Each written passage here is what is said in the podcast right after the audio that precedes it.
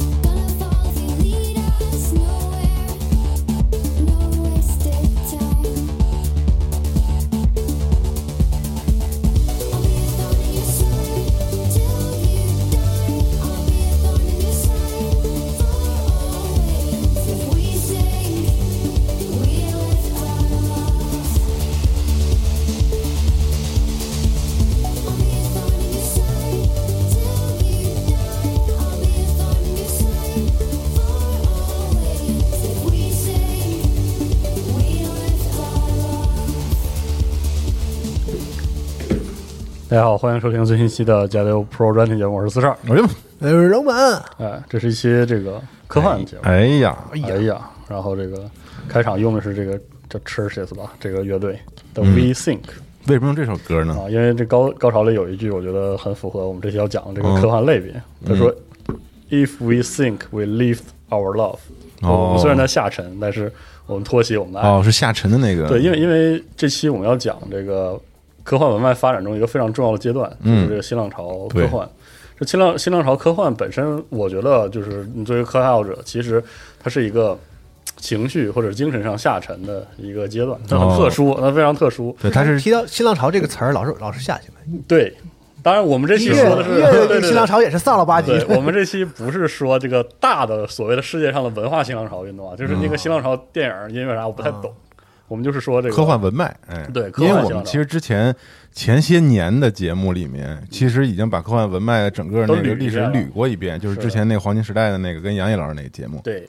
然后里面正好嗯我们特别巧的是详细聊了黄金时代的科幻啊是，，然后嗯聊了赛博朋克，对，其实最早是因为我们聊那个无人深无人深空对哎，聊到了突然间聊这个，然后又聊了家园，对，然后大家好奇什么是黄金时代科幻，我们就聊，正好串下来之后，是的。正好跳过了新浪潮，因为它是对紧接在黄金时代之后的。我们当而且时其实那你期听完之后，家园那节目太逗了，它只是搭一半儿，各哦搭各搭一半儿，真是是吧各搭一半儿。对，然后后面才是赛博朋克之类的对这些，所以其实我们之前又聊赛博朋克，接着二零七七聊了很多，但是对确实我们没有一个特别好的机会。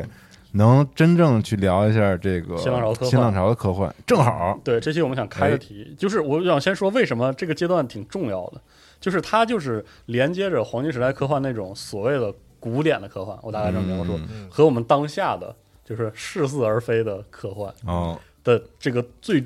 重要的过渡，嗯，是一个非常重要的运动。因为其实对于科幻来说，这个阶段就是一个自我打破边界的那个阶段。然后作品很多，其实作品的评价和争议也一样多。嗯，因为对于新浪潮科幻的评价，基本上就会形成一种，就是有两种，就一种是我操，科幻原来还可以这样，嗯，也或者要么就是我操，这他妈也能叫你科的叫科幻幻啊，啊，它叠在一起啊。呃，就是总的来说，其实对于读者啊，因为我们这个节目其实是读者体验出发的，所以说我觉得对于读者来说，新浪潮科幻一定是充满惊喜的一种科幻，所以就是它横竖都值得讲一下是啊。当然，因为这种这种因素吧，所以新浪潮科幻也不好讲出来，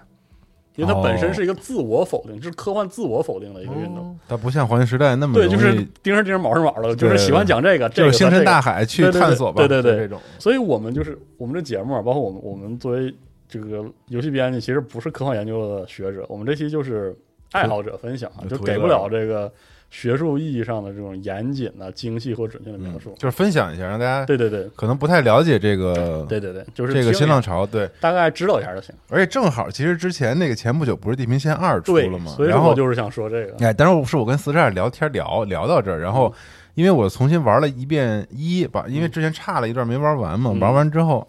然后我想我就问跟四十二聊，我说这个没想到这游戏不咋地，然后但是最后说实话，啊，确实真的是不 好游玩戏，玩的太那啥了，一般对，但是嗯一一般一般，然后太技术 demo 了，我觉得。 对，但是吧，不得不说，因为。这个玩通这游戏可能会花掉你二十多个小时啊，我啊可我不止忘了，我将忘了，近可能三十多个小时，对对，，嗯然后在我认为这个游戏的整个前面百分之六十到七十的时间里，甚至这个游戏都让你根本就意识不到这个游戏里面的故事和设定到底是什么样的一个面貌。直到最后的主线你一直推进之后，哎你才发现一起我来哎，哎，哇，这游戏有点意思，有点意思啊嗯。甚至最后给我了一丝感动，你知道吗？是就是，所以今天就是那天我跟四二聊聊，他一听，哎，哇塞，这确实是啊，一就个是很好的由头，啊很好由头去去讲，因为他这个游戏其实就是抓了对这个新浪潮科幻的一些它其实是这样的，就是嗯我们这期啊，会会借这个《地平线》这个系列讲新浪潮诸多特性中的一个。哦，然后，呃，其实因为新浪潮有很多面嘛，然后新浪潮书吧，前一个批次就是出版了很多，但是这里面有很多书呢，就是嗯现在不太好买，所以我们主要是讲啊，然后合适能卖呢就最好卖，就随缘了，嗯，到时候这个到时候看，但你说有它新浪潮的某一个特点，就结合地平线的故事嗯，我脑子里有一个东西，但我不知道是不是今天你要说的那啊个是吗东西啊嗯什么呀可以等你讲完再看。因为哦，在讲这个地平线的故事之前，我还得这个找补一个事儿啊，就是今年卖的是《西之绝境》是啊，啊，对我们今天不讲《西之绝境对，》，不讲二，我们讲的是《灵之曙灵之光》这曙个光故事，对对因为《对灵之曙光》这个故事是个，你甚至可以说某种程度上是这个标准的呃一个标本，哦，就是新浪潮故事的一个标本，是就是它不活，它干吧，嗯，但是它是新浪潮那个东西，但你发现有一个点特别有意思，就是咱们经常，比如在这个风格和这个类别里面，嗯。很容易把这个游戏分别分成是个赛博朋克类的，对哦然后后启示录类的，但是我黄跟金你说科幻类，哎，新浪潮这个不没行听说过哎，我跟你我跟你说啊，这个就是我马上要说的，嗯就是接下来哈，第一，我们把《灵之曙光》这个故事当个引子，嗯，昨天我讲的不会特别细。嗯第二是，就是第一是我们不涉及《西之绝境》这个续作对一代的再解释，嗯这为什么一会儿我讲到结尾的时候会提一下。第二点就是说，这节目不是 control 那种节目啊，我我先说明啊，就是新浪潮科幻是个很微妙的概念，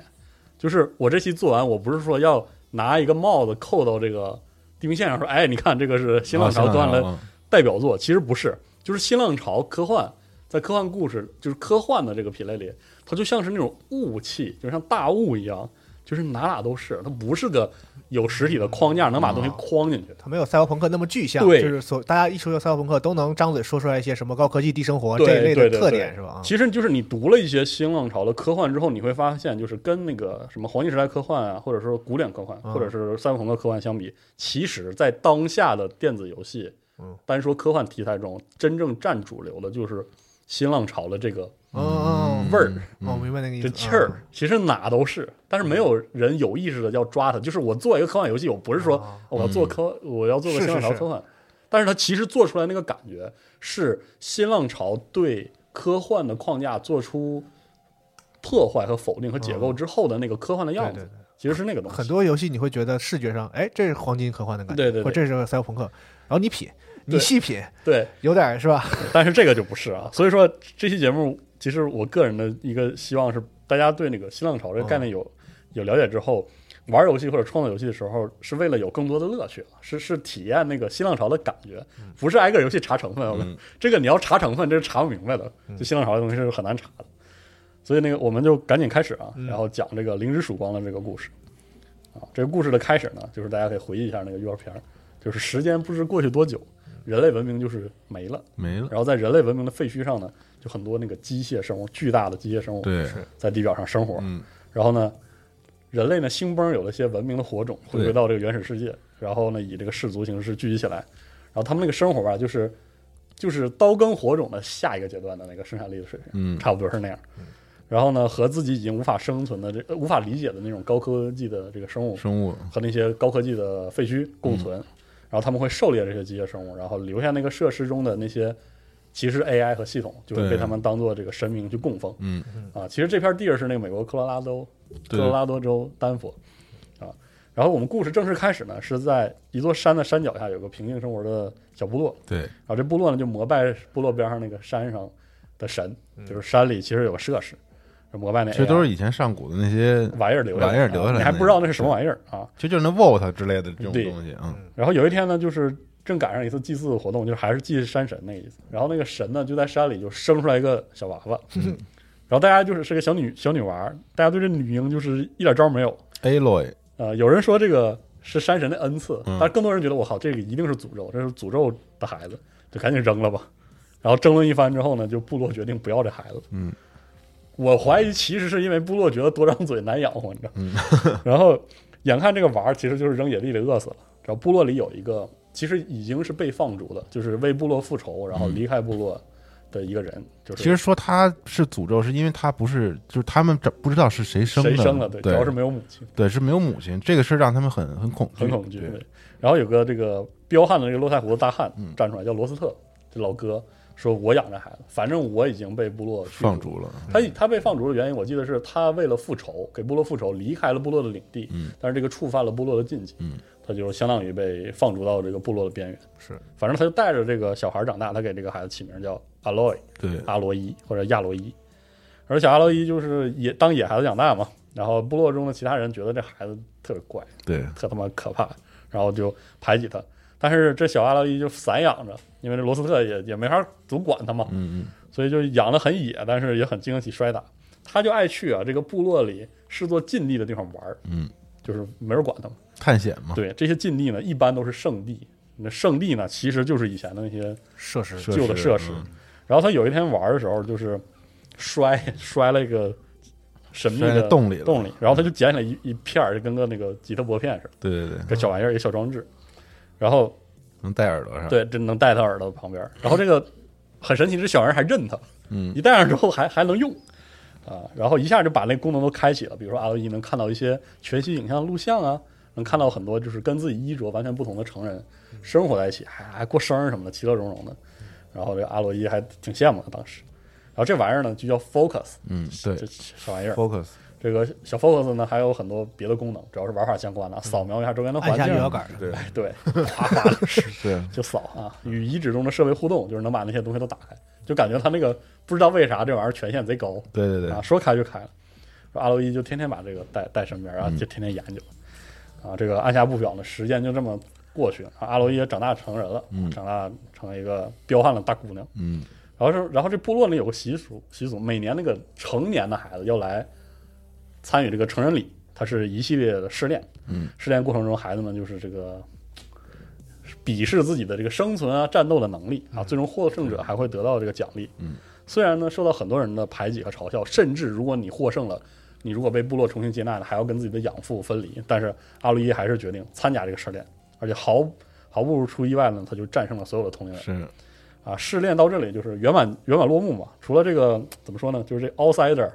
小野孩子，然后嗯得了第一，还身负诅咒一玩儿，还得奖励他，这整的大家就是祖母们都觉得怪尴尬的。对，然后就在奖励这个当口，窜出来一伙人，然后就打破了这个小这个小部落平静的生活，这些人就烧杀抢掠，嗯是啊，杀戮，对，疯狂杀戮。然后呢，明显是奔着阿洛伊就来了，然后还真把阿洛伊给逮住了，想把他杀了。嗯，啊，在这个过程中呢，这个罗斯特呢救下阿洛伊，自己也这个遭屠戮身亡，阿洛伊就跌下悬崖，嗯，重伤了。等他恢复醒来之后呢，阿洛伊发现自己就躺在那个圣山里，然后有个祖母在照顾他。这个祖母是当年他出生的时候坚持希望不要留下他对的留下他的那个对祖母，一共三个祖母，是的嗯二比一，我记得是。哎，对，然后这祖母呢，就给他讲了他出生这个事儿，说你石头里蹦出来的，嗯这个是挺吓人的，我们也不知道咋整啊。然后说你要想知道你自己是什么来头，你得向神去询问。对你肯定你来也是寻神找自己的是对身世，这个身世。然后呢，阿洛伊就拿着 Focus 就去了，把他送出来那个设备扫了半天之后呢，他的 Focus 才打不开这门，嗯然后这路就就堵死了。那从哪儿这个在想辙呢？就是来杀他的这波人，他就开始调查这波人。他发现这波人呢，来自一个很奇怪的邪教，好像叫日食。对日食神教，是，啊，他信奉呢是一个叫这个哈迪斯的神嗯对，啊，信奉这个冥王，而且呢，他们这些人武装很先进，然后都有那 focus，对，哎，都带着，很神奇。于是呢，为了复仇吧，相当于也是为了解开自己身世的谜团呢，阿洛伊就踏上旅途。这么说吧，这个游戏的这个内容上升期就到 这儿，对，哎，然还后有开放世界的来了，开放世界咔开就始开了，巨无聊，哎啊到这儿开始就是游戏太流狠程了就算展开了。对，啊，咱也不多不多细说了，嗯反正就是开放世界嘛，咱就一路走，一路冒险，然后观桥啊，整个这个科罗拉多的这个广袤嗯风貌的这个对风貌嗯啊，遇到很多人，然后和很多人也有一些离别。比如说阿罗就知道了，现在地表上有一种叫狂潮的现象，哎，就那个机械生物就开始攻击人，本来他们是很友友好的，哎对不会，就不会主动攻击。然后最近，突然就开始了，就眼睛一红就开始哎干是的干干你，嗯，然后呢见见到了形形色色的部落啊，这边的部落基本上是四个，阿罗伊出身的叫诺拉人，嗯对嗯就是其实是崇拜那个圣山，就是圣山崇拜，从整体来讲，好像这帮人是一个比较乖一屁的，就是一个对躲在一边不跟人交流的这么善一个部落，嗯游猎对，啊，对然后就比较封闭，因为刚才也就说了，山沟子里那种，是呃啊不怎么出你来。看他们有一个那个习俗，就是你离开这个领地就会被放逐，就像那对个罗斯特那个同样可以想象，他也不让别人进呢，对对应该是这样的。是的。然后呢，还有一个就是建立了辉煌城市，而且稳定下来的这个卡尔加人，就是这个太阳城，坎儿长，对他们金罗是吧？对哎，信奉这个嗯行太阳之不是神，不是金罗了，他们已经高山他之们城，你知道吗？对就他是们就是那套罗他马们那是套啊，他们不是精神的罗了，对是他们真就的是我就是物理罗物理罗马，对对我就是罗啊。对，然后呢日，日日日日什么城来着？太阳城，哦太阳城城，对对对。然后呢，就是雪山太阳王嘛，对，嗯雪山当中有这个巴努克族，这个这个族人呢，基本上要么是猎人，要么就是巫师，嗯，然后对机械生物呢，就是极度的崇拜，嗯，还有就是这个欧瑟兰人，他们就是能言善辩的一群人，其实个个都是什么工匠，然后特别擅长金属加工，是手上这个酿酒什么的，对。当然，二代又多了一些新的啊，哎对对，他继续西进之后，又看见一些新的人，对嗯然后反正这就是一个就是典型的所谓的这个后启示录的人类衰退的状态，是没错，就是生产力和社会结构其实有一些错位，对嗯对就对，它里面有些生产能力是非常强的，但是社会结构其实还是非常原始的原始的，反正呢，就在这一路上呢，阿洛伊的 Focus 就收到了一个这个神秘人的联系。哎，这人呢就叫塞伦斯，嗯啊，这一路呢跟他这个怎么说相处下来吧，发现这个塞伦斯这个人啊，懂得非常多，嗯，对知识那个求知若渴那可太懂了啊，啊！对，然后对这个上古的人类巨有研究。就这个大哥也是经常出现在所有的游戏里面的客串演员啊，， 哎，是对 他演的确对，不错，对 那角色做个的很好。呃，哪那都有个他，那个那哪儿那个 Quantum Break 观众对也是他，量子破碎，哦量子危机里哦面那也是他，对，就是他大概一出来就是特有事儿，对，还有啥来着？我也觉得他这这特特多游对戏都有正面他手嗯，就是他，嗯，然后，然后他发现呢，这大哥也对那个黑迪斯，就是哈迪斯这个冥王特别有了解，然后而且这人还怀着极大的决心，就说要消灭这个哈迪斯嗯，和他的那个信众们，嗯，而这个神呢，当然我们也知道，他就是一位 AI 是啊，然后我们这个阿洛伊的事儿呢，就先落这儿，咱先讲一下这个 AI 到底是咋回事儿，咱就要往回说，背景故事，哎，说到我们现在就是当下啊，我们当下这个人类文明呢，再往后数个小一百年，嗯，不到一百年吧，差不多是这遥远的未来。然后这个时候，地球的环境已经持续恶化，然后自然灾害就频发，对，这就让很多这个以环境保护啊，或者是这种科技研发为方向的公司呢，就挣得非常多。最终呢，就出现了一个公司，这个公司就叫法罗公司，因为它创始人名字叫泰德·法罗。嗯，他其实原来的名字就是他，他原来起家是做那个保镖机器人的，嗯呃，他全名叫 FAS，叫法罗自动化解决方案，做那个表就是自动化保镖机器人。嗯，然后一直就就那样，也不是很景气。后来呢，生意惨淡的时候，来了一位天才的科学家，叫伊丽莎白·索维克。是然后带来了一种这个跟环境保护相关的一套技术，然后他就研究出了一种就是能够改善环境甚至稳定这个天灾发生的这种机器人。于是呢，一下呢，这个法罗公司就成了救世主，拯救世界的这样一个公司，然后成为了世界上最大的科技公司。嗯，啊，他成成了最大的科技公司之后呢，就想起了他最初那业务，他就是说，咱要保安机器人儿，哎进攻这个军工。他那意思就是说，你看我这个这个对环境有这样的保护已经很垄断了，是哦，枪杆子也是从我这儿出，好家伙，那我这公司不无能敌停止了增，哎不能停止增长。是吧，对，嗯就是这套啊。然后呢，在军工领域呢，他们的那个核心技术是什么呢？就是跟那个刚才环境保护的技术其实是一体两面，就是是一种原料是从周围的有机物中来哎的对，机器人，武装机器人。这个武装机器人呢，能自我修复，还能自我复制，就吃草修自己，其就实是吃一切啊。活物就是有机物都能对搞了，然后就相当于这个研究出了最强的武器系统啊。然后顺顺理成章呢，就是如我们预料一般，这个机器就出事儿了，这些战争机器就出事儿了。出于未知的原因呢，这些武装机器人就失控，嗯，然后就开始攻击一切啊。他们攻击一切的同时，还吞噬一切。好家伙，嗯是就拿的一点招儿没有。很省事儿的设定。哎，对，按照这个这个逻机器人的运作逻辑到什么程度呢？就是他们可以把地球全抽干，是然后他们就休眠，消灭有机物嘛？哎，但凡这个地球上再再来点儿，比如说陨石带过来点儿，或者怎么着就有点儿，然后他们就启动再吸干了对，啊，得了，就是这地球咱就甭要了，变成赛博坦，就是哎对都对变形金刚对了以后就啊，是这样的啊。没这有场任何的这个有机物，对这场瘟疫呢，就被称为法罗机械瘟疫或者叫法罗基瘟。嗯，当时人类就一筹莫展，然后法罗公司研发这套程序呢，就特复杂。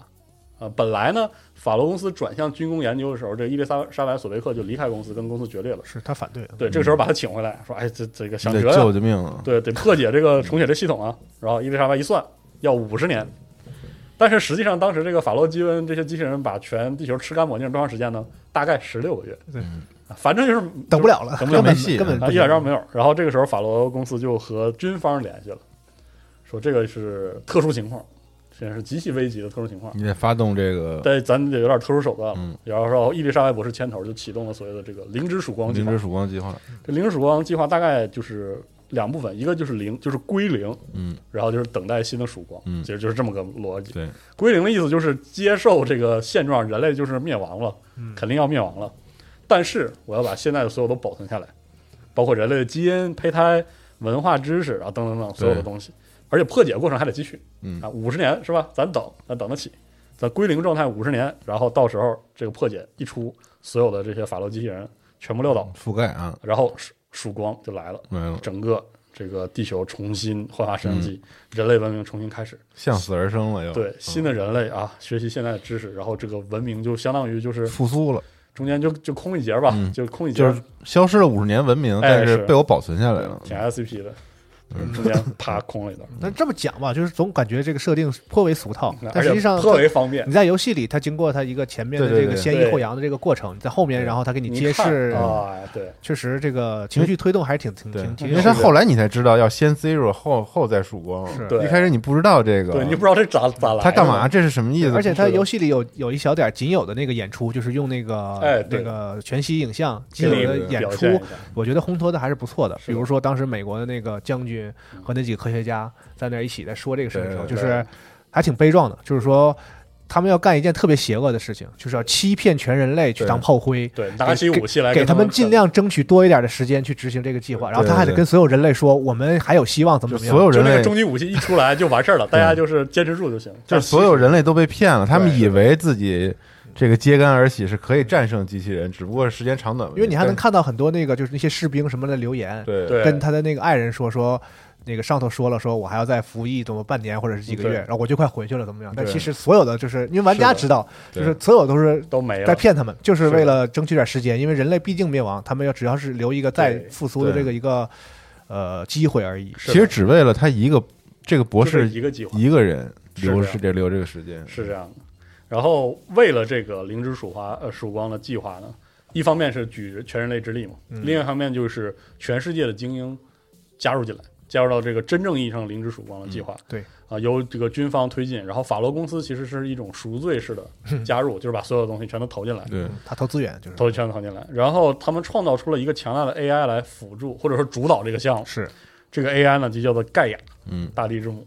然后盖亚的终极目标，它就一个，就是人类文明必须延续。嗯，啊，然后辅助盖亚的工作呢，就是每个参与进来的精英设计了很多的子系统对，啊，这子系统大家给捋一下。啊然后第一个要讲的是那个米涅瓦系统，嗯，就是智慧女神系统，它是来自这个军方的一个这个密码大师来主导设计，然后在灭绝后，它就持续运行这个破解，嗯，然后破解完之后广播出去，嗯啊，就是这么个系统。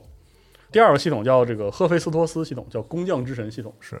这个系统就是来自于一个很年轻的，就是法罗公司内部的机器人专家主导设计，应该叫 Margot Shen，对，那女孩儿，对，然后他负责生产新的自动化机器人，在盖亚开始重新恢复这个世界的时候，对，然后恢复这个环境内的恢就是复恢复所地有球的环生态，生态嗯对对，就是其实玩家能看到的那些机器人儿机器人儿都是他造的啊就是机械生物，是的都是这个系统。对，其实辅助赫维斯托斯系统还有两个系统，呃呃三个系统。首首先是以太，就是天空神和波塞冬系统，就是海神系统，他们是负责净化空气啊，净化水源。对，啊，然后就是阿尔特弥斯系统，就是呃狩猎女神系统、猎神系统和嗯这个德莫特尔，就是古农耕之神农耕女神系统，负责恢复这个更细节的东西，比如说植被啊、啊虫子呀、嗯对对对啊这些东西。啊，然后再再下一个系统比较重要，就是这个以卢西亚或者叫厄勒提亚女神，这是希腊神话中的这个生育女神系统，她负责在环境稳定彻底稳定嗯下来之后，然后繁育人类，造人，哎，把那些都这个把人类都都养活起来对。他他主导设计的这个人是一个这个人类基因工程专家，然后这个系统还控制全世界各地的所谓的摇篮系统。对，这摇篮设施就是就是把把人养大是的这么个系统，把胚胎养起来嗯养起来，对人造子宫的一些对舱室，嗯啊。这些人长长成之后，其实是要对接给下一个系统，下一个系统就是这个阿波罗系统，嗯太阳神系统。这个系统的负责人呢，其实呃是他之前就是在创立了一个收集人类知识的协会，嗯，然后他的工作其实就继续把人类的所有知识储存下来储存下来，嗯，啊，然后当然作为玩家，我们都知道这个系统没有工作啊，嗯后面你可以后 啊面对会知道为啥。然后最后一个系统呢，就是这个哈迪斯系统或者黑迪斯系统，嗯所谓的冥界之神系统，盖亚的监管系统或者说是备份系统，呃，保全系统，就类似这种，嗯，它是零时曙光计划的零时曙光计划，对，这个挺神啊，的，对，然后就是他监督盖亚是不是履行自己工作了，或者他的工作是不是正常进行。如果没有，他重启这个计划， 嗯，就再次再来一遍，全删了，然后再来一遍，啊，一直一直到就是顺利顺利，反正人类有的是时间啊，反正这系统就是咱就一遍嗯 一遍键恢复初始设置。重，哎，对，对对就对就是是电这脑个，你电脑里那种，就是一是旦就病毒杀球是挺费劲的，你知道是吗？就是费劲，就是以前拿 U 盘装叉 P 那对，个，干脆就给咔嚓，然后就全格了电脑里留一个还原精灵，对就是一下就 还原精灵这词也太他妈有历史感，现在都不知道是啥玩意对儿不啊起嗯然后看着就是一切井井有条是吧？主要他们也是预想到，就是这个事儿不可能一次成，对就是盖亚这个事儿，有虽然可他能会们出问题。就是得经过几次的失败，然后对所以他们留了这样一个系统。就是其实是下了很大决心的，是，所以就是事儿不就来了吗？是吧？这零时曙光设施建设完成了，基本都在地下，嗯，然后设施需要全部封闭，然后等待这个计划就是按计划局执行嘛，啊、然后这些零之曙光计划的这些负责人团队，其实就是成了最后的救人类，啊，最后一批人，就是实际上，然而呢，在这个关门的过程中，有扇门关不上，嗯，需要一个人从外面关上，嗯他关上之后他就回不来了。当时设施里的人就很犹豫，没有人想要做这个牺牲。到最后是伊丽莎白·索维克站出来，出去自牺牲了自己，把门关上。嗯，然后呢，封锁完毕了，啊，少了少了个人，大家悲痛之余呢，项目也正式开始运作了，但是意外呢还在继续。对，这项目中有一个有一个成员，其实他就是法罗公司的创始人，嗯，啊，就是大哥可能是被自己心中的这种悔恨啊，还对是怎对么着，对就，折磨疯了。他觉得我靠，这世界简直就是毁在我手里了。嗯，啊，这件事情我觉得它也是人类上一个轮轮次的这个人类的思想带来的必然。嗯，所以新的人类要有新的道路，他不能再接受我们的文化的毒害了。就这块是我觉得这个游戏里的高潮部分，是让我非常打大动哥我的一疯他段了，，是，就是大因哥为疯了，站在桌子上说他们不能拥有我们的知识，对这都是毒药，对嗯我玩的时候，因为前面他跟我说了阿波罗这个事儿，我嗯就想说，这个显然阿波罗是没有实行的，不然的话，现在的世界不会是这样。。对啊对所以，然后我一直等说你怎么给我你你怎么给我圆圆这？这你到底告诉怎 么？就是阿波罗是的到底出什么事儿了？一直在有这个悬念，然后是最后这一下的时候还挺有意思的。对。嗯处理的不错，这块儿我觉得， 然后大哥就是利用自己的高权限嘛，对就把阿波罗系统给关了，嗯，就相当于把整个人类文明扬了。对，都没了。它代表着某种是反政府思潮，或者或者是一反种智，就是说认为智慧就是终究带来毁灭，所以的呃我们留下智慧这个事儿是不对的。是的，是这个意思啊有点反制的这种对感觉。嗯然后他也知道其他负责人不会赞同他，而且甚至一定要这个追责他。是于是他把他们就集中起来都杀了。嗯，于是就于最是就剩下的救人类就没了以。开会之名放了个毒气，哎是对啊，这然把后我这空气抽走了，空气抽走对把他对对，们然后打死所有了人都憋死了。对然后呢，其实法罗这个人最后的命运二里有交代啊，然后交代的有点潦草，但嗯是很很不错。哦，但是如果如果不潦草交代，这个能把《西之境历》直接做成一个别的游戏，也行。对，因为你在二里你能看到，就是他最后别别别，我还没玩完，对不起，我还想哦也玩。是也是这期我还想玩完全不不要涉及嗯就透一就行了西之镜对和对西之绝境的内容哈。反正呢，几十年过去了之后呢，这个米涅娃系统就完成了任务了，是，然后重启开始啊，就是之前我说的所有系统嗯全打开，哗哗的，就是竟然还效就率巨比较顺利啊，对，这个巨顺利，除了之前人都死光了之外啊，其他都都巨顺巨顺利。然后呢，人类在孕育，他们就顺利长大，但是已经没有这个系统去教育他们。对，就盖亚判断一下说，那就放出去吧。嗯，人类就懵懂的进入到了新世界，就开始了。嗯，然后本来一切运行的好好的，然后突然有一天呢，就是说是因为不明的病毒吧，还是原因不明，整个系统就是失控了，盖亚就失去了对所有系统的控制权。然后在失控这些系统中，显然最危险的一定是这个冥王系统，对，因为它可能一下抽风，咔嗯，就重置了啊，全完了啊，把人类也重置了。所以呢，危机关头呢，盖亚就想了个辙。当然，这个辙吧，在很多地方你听着吧，不是特别有道理。反正他这么干了，你就这么一听，我就这么一说，啊，他就决定用留存的基因资料呢，克隆一个伊丽莎白·索贝克博士。然后呢，这边克隆着，这个克隆就交给了嗯这个、这个摇篮设施，然后他自己就带着所有的子系统，要打算过载所有的系统，这样他们就全都停止运行了。啊，然后他判断了这个伊丽莎白啊，她还是伊丽莎白·索维克，这所以她一定如之前那位天才的科学家一样，你大爷终究是你大爷，对所以她一定能恢复哎呀，整个曙光系统， 是对，因为零时曙光系统都是他做的嘛，这个一定 AI 是太有人性了，啊，对。 然后呢，就是然而这个病毒或者这个因素就非常厉害，在这个盖亚尝试过载整个系统的时候呢，由于未知的影响呢，所有的子系统都逃出了设施，是然后盖亚在跟他们这个对抗的过程中呢，就是被迫把整个就是零时曙光的设施炸掉了，自毁，嗯所以盖亚没了。 然后，然后所有的子系统都跑了，嗯，就很尴尬啊。然后很有意思的是，别的子系统基本上都有对应的设施，他们就就回到那些设施里。但是哈迪斯不是，因为冥王和盖亚是创生和毁灭一体两面，是，这哈利斯没有地儿待，他就只能附在以前那个法罗机械那个武装机器人上。这个反正地球乱套了嘛，那温顺的这机械生物呢就开始暴走啊。其实后面在 DLC 里你会知道是为什么暴走，是因为这个赫菲斯托斯自由了之后，他有了自主意识，然后他发现人类在猎杀这些东西，嗯他就希望他的这些造物能反抗嗯啊，差不多是这么个过程，是 DLC 里讲的啊。然后人类人类呢就很懵懂很害怕，就只能把它叫做机械狂潮。嗯，啊，然后说回这个伊丽莎白的克隆呢，在很长一段时间之后，长成了一个女婴，嗯然后被这个山中的这个摇篮设施呢就释放出来，这就是诺拉族口中那个诅咒的孩子阿洛伊对，所以他们的那个圣地其实是一个摇篮，摇篮，对、嗯它整个这个是不是也有点就是想要对照这个神话的希腊对神话，的所以我就想说，创世创世再创世是新浪潮故事中特别愿意写的，盖亚消失，然后那些叫什嗯么哎，对，阿都波没了，那对对些对，都啊都乱了 这种这种故事。其实后半段我们会知道，就是哈里斯，就是哈里斯在那个自己待在这个武装系统、武装机器人当中，他就说服了一个对技术特别痴迷的原始人，然后呢，以接他之手呢，建立自己的教派。啊，这个人呢，其实就是一代里那个你说不上是好人还是坏人的那个赛嗯伦斯。塞伦斯，但是塞伦斯虽然很醉心于这些技术啊，但是他很快发现哈里斯作为这个世界的毁灭者，他就是要重置这个世界，嗯所以呢，他他就放弃了当他的信徒，要与之对抗。所以呢，阿洛伊找到 Focus 的时候呢，呃，其实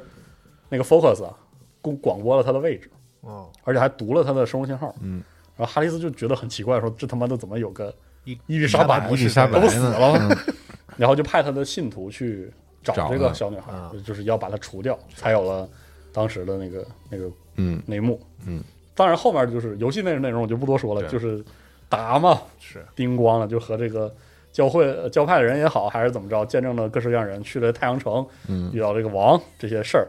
然后呢，阿洛王伊喜欢他， D 对特没正没没正事儿，我觉对得对对， 看一脸 这个好像是个好人似的。完了嗯完，到时候我我我完了那时候我想说，大哥你有点正事儿没？是是是，没 错，扯啥呢？一点这正题儿没有啊。是啊，还有这些那个咱就不讲太长了。反正阿洛伊通过 Focus，然后进入到这个设施的这个废墟当中，他才意识到他自己就是索维克。是然后他有这个伊丽莎白博士的这个职责，他要做的其实是，他就是成为神，或者比神更高的神的创造者。至少盖亚是这么希望的。对，然后践行其他人眼里那个神的那个行为，对，所以他就找到那个哈里斯的那个程序，放一 U 盘里，嗯绑在自己的毛尖儿上，然后最后在在决战当中呢，反正就是一通乱打吧。这个也不不太适合我们讲，我觉得这就是游戏特嗯这殊。确确实一通乱打。你发现他跟他跟文本就是互为补充，对， 这文本就是两三句话的事儿，然后游戏里就是二十来个小时的事是儿，啊，反正到最后就是一毛，啊咔怼那个油口上了，嗯，然后就把这个哈里斯消灭了。但其实呢，哈里斯最后呢，又从这个战争机器当中那个挣脱出来，然后被这个赛伦斯拿走拿一个了正好的小匣啊，嗯叫你名字，你敢答应我，咔就吸走了， 差不多是这样。然后赛伦斯这个人物呢，身上呢充满了谜团，但是对于阿洛伊来说，他就有很多的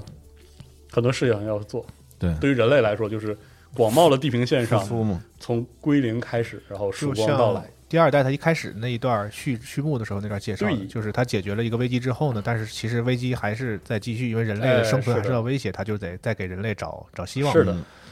但这个反正挺打动我的是，它这里面有了这个几百年的这个人类文明消失，然然后后再被重启机器重新养大，对又再创世。它的好像都不止几百年，我记得他说那意思就是对，完了很一很很多千年，其实年千八百呃年，哎很多年很多年。对，嗯就这个令我挺不可思议的，而且我就觉得又是一哎个这个时间尺度，一会儿我们对讲的，，而又凝聚在了一个小姑娘上面哎。然后，而且她到最后你会发现，她对于那个索贝克的感情嗯，是那特种别微妙，微妙的那种，又是就是他相是隔我几千年的这种另一个自己，另一个自对己，对然后同时又是自己的母亲，对有一点。母亲那个情绪在。对，就那个时候我就觉得这个，哎，这个真的挺感动，特特别别人人性的那哎光辉就在这时候特别体现了。我在这个角色身上，我觉得他和那个那个 Silence，我觉得是一个特别好的对照。嗯对照，对对，就是他们俩基本上等于在这个原始的社会里，他们俩同时获得了远超于其他人的对这个世界的认知和知识，但是他们俩表现出完全不同的两种，就是人类态度可能有的两种特对点。的嗯，是的，三零四是他知道这个之后，他已经不再有办法有一般的人类的情绪了，是因的为他知道整没个有人性整个了，事儿之后就，其实他并不是坏人，对他跟主角一样，就是他是想拯救世界，因为重置了之后他也完哈蛋迪了。就斯也不他就是坏认对，的，他就是认个理儿，对对，但是呢，他就是说，在完成就是说阻止哈迪斯这个事情的过程中，任何的为非作歹和烧杀、杀人放火，他都不觉得是有是事儿有任何的啊恶和道德的是什么，因为我要拯救世界啊是。还有还有事儿比这个重要吗？你们那是些的部落打来打去，说谁谁谁谁正义管谁你邪们这恶个是， 这有什么重要的？世界都毁灭了，你不人惩罚类吗说重启都重启过一遍了，多大个事儿 啊，是吧？对，但是是这样主角就不是，主角对是在知道这个所有事情之后，对对对，因为什么呢？游戏里给了一个其实隐含的交代，因为他是那个伊丽莎白博士的 copy，对他在这个人性方面，我觉得是继承了那个博士的。对对对那个博士当年也是因为他为什么愿意献身自己牺去牲自己出去？哎对，他是就是那种对，就像这个游戏的名字一人文样，主义那个曙光，他是是的那种有点黄金时代情怀的，认为对人类和科技一定是可以带来美好光明的。是，然后这个主角也是，就他其实有一种有，其实你玩的时候有时候挺烦人的，对，就是你，我不知道，我有的时候会倾向于 silence，就是我觉觉得他说的确实对，就是你们这点事儿效率很高啊你们这点事儿确实太闹心了，不应该管他 们。但是呢，主角就是必须得做那哎种各种支线任务，其实他反映的是是的主角的那个伊丽莎白那一面，善良嘛，就是大善也是善，小善我也不会放过。但是哎这样，我觉得就 罗马这个观点说的特别对，就是如果你听到这儿觉得这个故事里有些地方很不合理，就是说它过于软弱、过于人性、过于嗯是情绪的话，这个是非常新浪潮科幻的一个特色、哦嗯，啊。之后之后我可能会总结一下是，然后我想在这儿接一下，就是为什么不提二啊？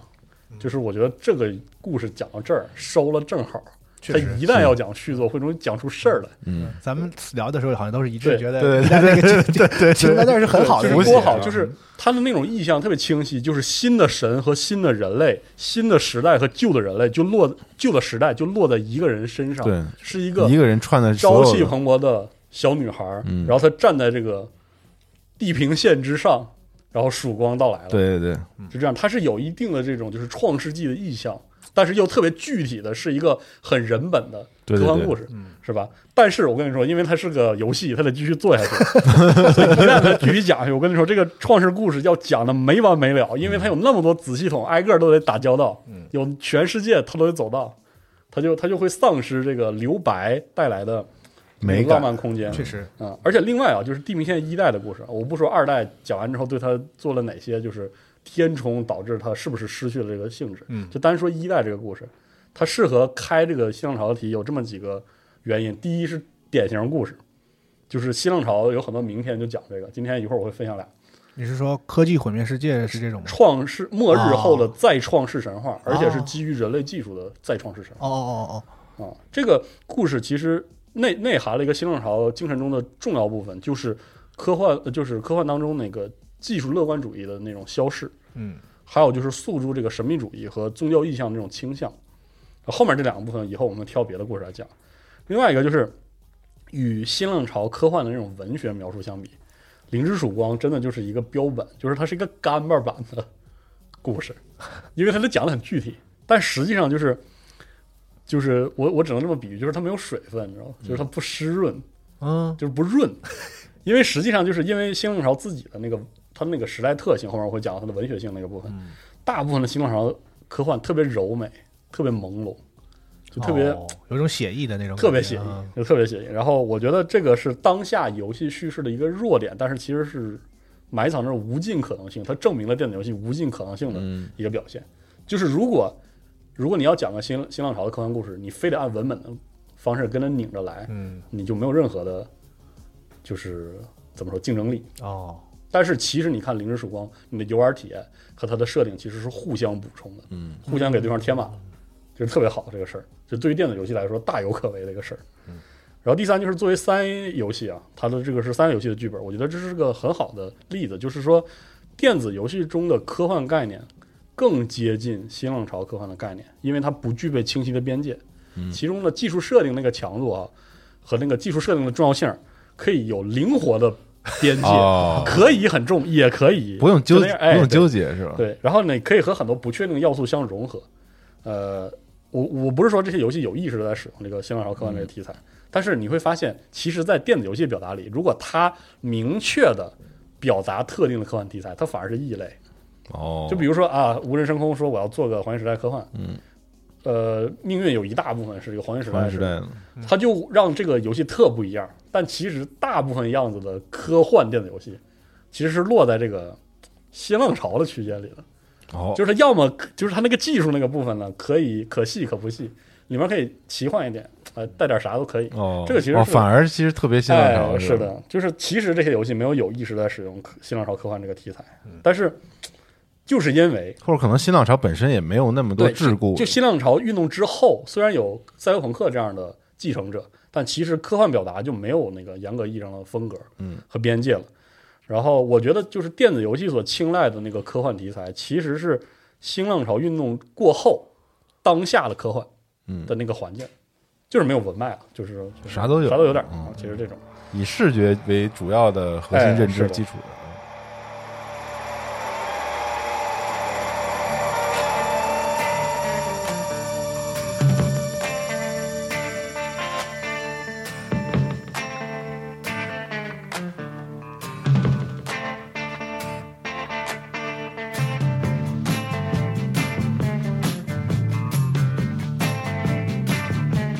Oh, thought it was a nightmare. Lord, it's all so true.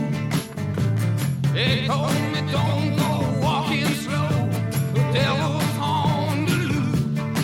Better run through the jungle.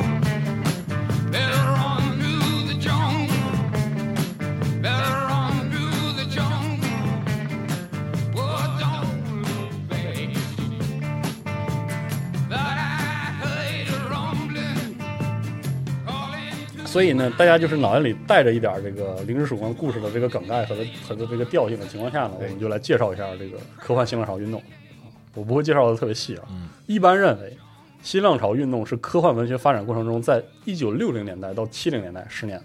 哦，就十年，，对，这是高峰期，在这个欧美科幻作家中有意识的掀起了一场想要创作新的科幻的这样一种创作运动，嗯其实是一般就是简单就是这么定义的。呃，在这儿我就想重点点明一件事儿啊，就是还是刚才说的，我们是体验，不是那个科幻研究，不是文学研究，所以我是希望各位听完之后能对这种类型的科幻有个感性的认识，然后让你大致区分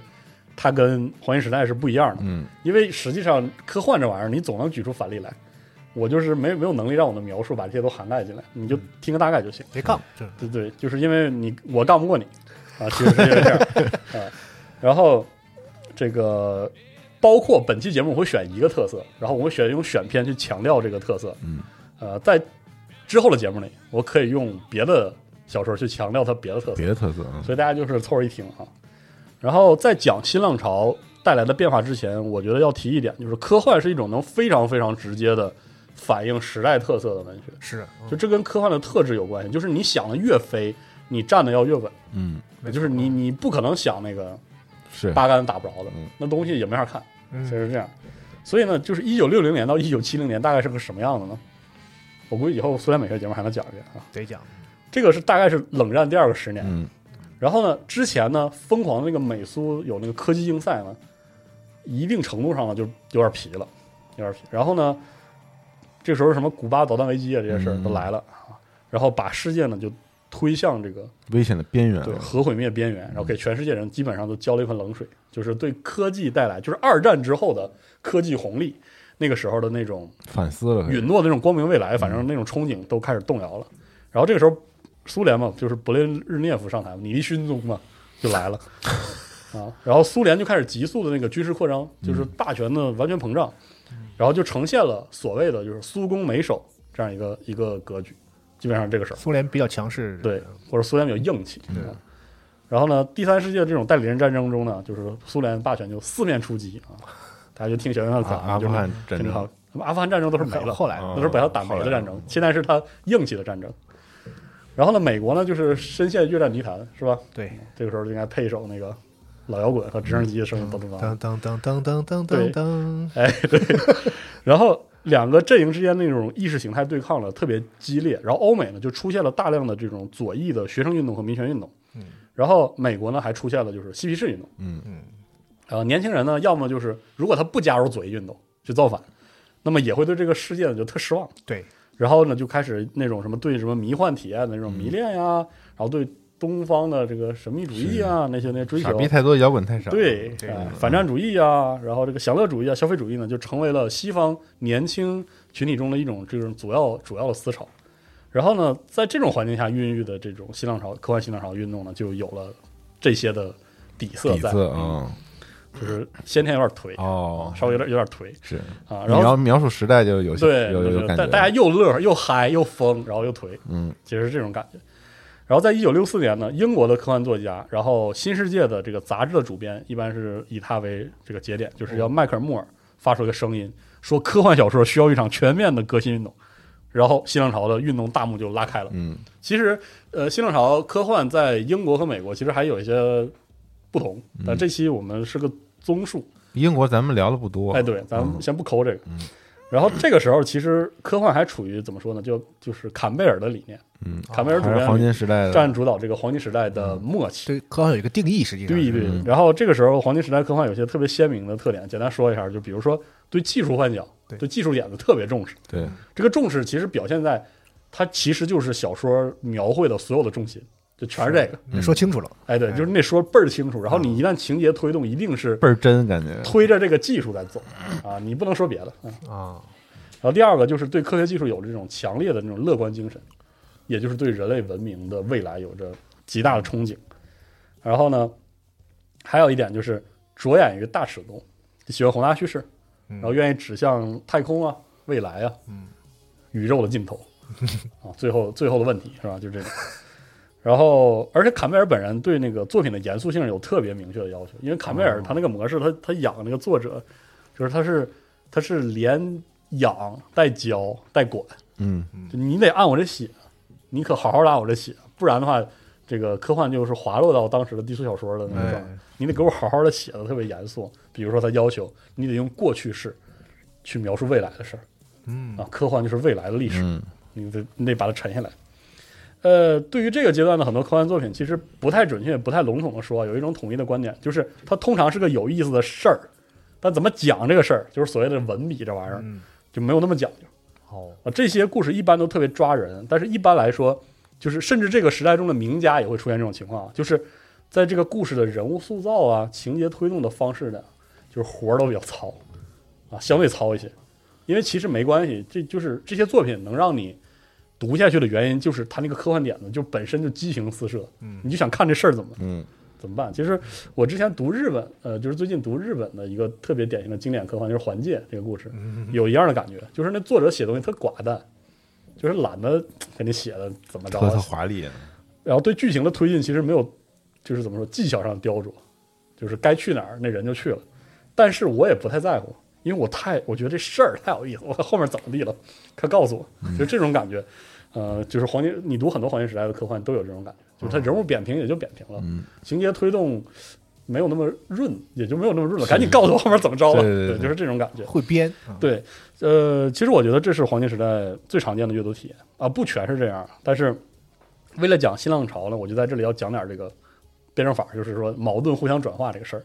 其实，在这个时代或者说黄金时代的欧美科幻呢，就有过软硬科幻二分，那是有了，对他们其实争这个。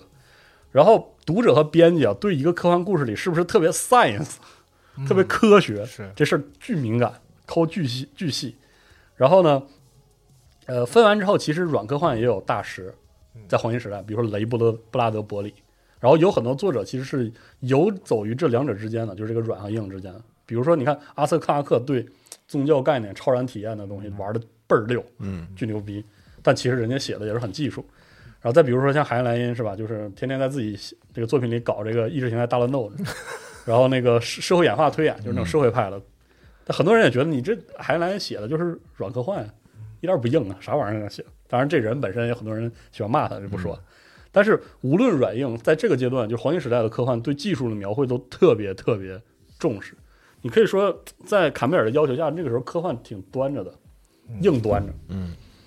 呃，但是呢，他就遇到一些问题。首先就是在这个阶段呢，可能读者普遍对黄金时代的技术畅想呢就有点腻味了。还有还有人觉得吧，你这个硬科幻啊是真的硬啊，一点人情味儿没有。你们这反复细着白跟我说这个叫就多合理，我也不太读得下去。这好家伙，你知道《基地世界》一下《基地》系列一下杵出去万把年，然后每个历史阶段的人物形象特鲜明，但是其实就特别脸谱化，就是这个是傻逼军人，这个是傻逼政治家，这是好的政治家，这是好科学家，这是不好的科学家，工具人啊啊，，基本上是这样，然后就冷冰冰的。嗯，还说回来，就是六几年的时代，十几年就二战之后安上了十几年，技术嗷嗷的发展，日子其实是过好了，但是呢焦虑也跟着来了，是嗯吧？然后全世界呢就都坐核弹上，是然后这技术发展那个热情一冷下来，然后天天就他们纯遭罪，就是很诡异的一段时间，对就特是别闹。心啊。其实现在回过头看，反正技术啊飞速发展，对其蹭蹭实的其实是嗯，但是那个时候就人类文明最支棱的时候，在当下的那个文明，那个人对是巨丧的时候，因为那是的个核弹所悬在所有人头上，对是的很有意思的一个就时代。说你说技术给人光明未来，然后我现在根本就没有这个奔 头。对，你知道，你想欧洲人想就是天天他妈的，明天苏联坦克演就撵自己脸上了，嗯然后美国人就是在那越南打的烂仗，打他妈快十年了，生不如死。嗯然后这个啊，勋宗不用说，天天亲这个亲那个了是吧？就地球上地图上这个投共的国家又多了，哎，你说愁的一天到晚。然后是不是明儿勋宗又要把导弹又架古巴了？到时候咋办吧？好家伙，就日子就是没得过了那种感觉。这个时候，科幻文学还有一个正统性的问题，其实一直没有解决，就是它只是从以前的，就是低俗小说是地摊儿往上往上上了一嗯上步了而一已。步，但嗯，大家也知道，时至今日，其实科幻文学在欧美也不能算登大雅之堂严肃。文学是吧？对嗯然后在那个时代就不不算用说文了，学， 对，主流文学对那个科幻文学有一套，就是看不上归看不上，人家是严肃文学，有一招巨狠的杀招，嗯，就一出科幻就就招架不住，就是拍出来大家还不了口，就所谓的文学性。就哎，哎，完了我，跟你嗯说，一拍这个，我跟你说，谁也他妈还不了口。其实就是，你看死去黄黄金时代的很多作品，就是想象力撑起来的，对，就巨恢宏对啊那个画卷。然后呢，故事格局、想法，大家就啊拍大腿，真牛逼。嗯，但是其实这些作家里，其实甚至有很多都不是作家出身的，嗯就没有经历过那种严肃的，就是那种就是在遣词遣词造句啊，或者文采上让这个主流文学高看一眼的那种所谓的职业作家，是呃，专业作家就是这种说法。其实本质上大家都是话语权那套东西，但是没但是也没辙啊。嗯这没现在辙叫婆罗门是吧？对，当时黄金时代能撑得起来的，比如说雷布拉德·伯里，嗯也是正经写诗的，嗯人是诗人，这嗯行，还能写儿童故事。你也知道儿童故事多难写，嗯所以说主流文学界这是给这种人面子，人家厉害，华氏四五幺啊，这阵牛，哎牛逼啊！然后别人就不用说了，其他人就是根本就不说自己是科幻作家，什么这种。其实呢，这个阶段呢，就是英文文学怎么说呢？就是它本身的自我革新已经到了一个非常夸张的程度，因为比如说早在二十世纪早期啊，就会有像那个芬林根的《守灵夜》这样的作品，哇，那就是可以说已经就英文写作已经把自己在所有的方面都在丧心病狂的，就是突破。嗯解构，然后写出不一样的文字，就抠了巨细。卷起来了。对，就是英文文学对于文字那种运用的那种追求，其实我们又不是英文使用者，就是我们可能很难想象。反正我是英文水平，我就只能描述一下。就那个弗林根《守灵夜》都给我读傻了， 那个那个书注释比正文多，就每一页哦，我靠，巨牛逼，特别特别凶残。所以说，在这种压力下啊，就是科幻内的内部的软硬的这个 矛盾的转化就开始了。嗯，就软硬辩证关系嘛，就引出了新浪潮科幻最显著的一个特质，也是一种反叛，就是对文学性开始做追求嗯追求硬追求，啊很显著的、很主动的追求，就是凭什么科幻一定是未来的史 书？有偏不啊，未来的散文，对啊，就是各式各样的行文的方式、嗯叙事方式都开始尝试。泽拉兹尼写的长篇和短篇里大量的诗歌，而且那个诗歌描述的，就是很科幻的场景，比如说钢铁的人儿，嗯在一个什么场面里，但是他写的又像是个我哦给精高达精写首诗。嗯对《精灵王之女》那个那个劲儿、哦那种感觉。然后呢，很多作品里对叙事的那种所谓的逻辑连贯连贯性儿、完整性儿，就全部都打破掉。不要了，对，就是科幻，就是黄金时代科幻那种严谨的所谓的说个事儿，不要，嗯我不一定要说一个完整的事儿，我给你讲一故事没头没尾，散文呗你琢磨完之后，哎呦，它是个妙故事，哎，嗯它里面有个其实有个技术点，对，咂嘛，嗯哎，就是全都是这样的点，但是就是对文学性的这个部分的感知是我弱项，我这么说啊，就是我只能给大家分析，就是分享一些比较感性的这个体验。呃，我觉得新浪潮作品里有一个特别统一的特质，就是这些作品既不完全不怕剧透，但是其实又又是最怕剧透的科幻作品。就是为什么这么说呢？就是首先啊，很多新浪潮作品里就说个事儿这个属性特别特别弱，嗯，然后它那个事儿本身甚至都到了就是不值一提的程度。就比如说我要分享故事，可能三句话都能给你讲完，嗯，但是那个那个故事本身其实是十几万单词的，哦，就是这样。就比如说今天所有的故事，《零之曙光》之后，我要讲《这生命信息逗留》《十二月之时》，就一句话，就是再次重写《创世纪》这个事儿。嗯，其实就这个事儿。嗯，但是呢，怎么说这个事儿，就是变得非常玩味的，就是这就是我觉得文学性的一种表现。这个我觉得一个作家他怎么写出这个事儿，这是我讲不明白的。它是个纯粹的阅读体验，就比如说，就算你知道了一个新浪潮的小说，它讲的是个什么事儿，这个故事还是值得你读一遍，因为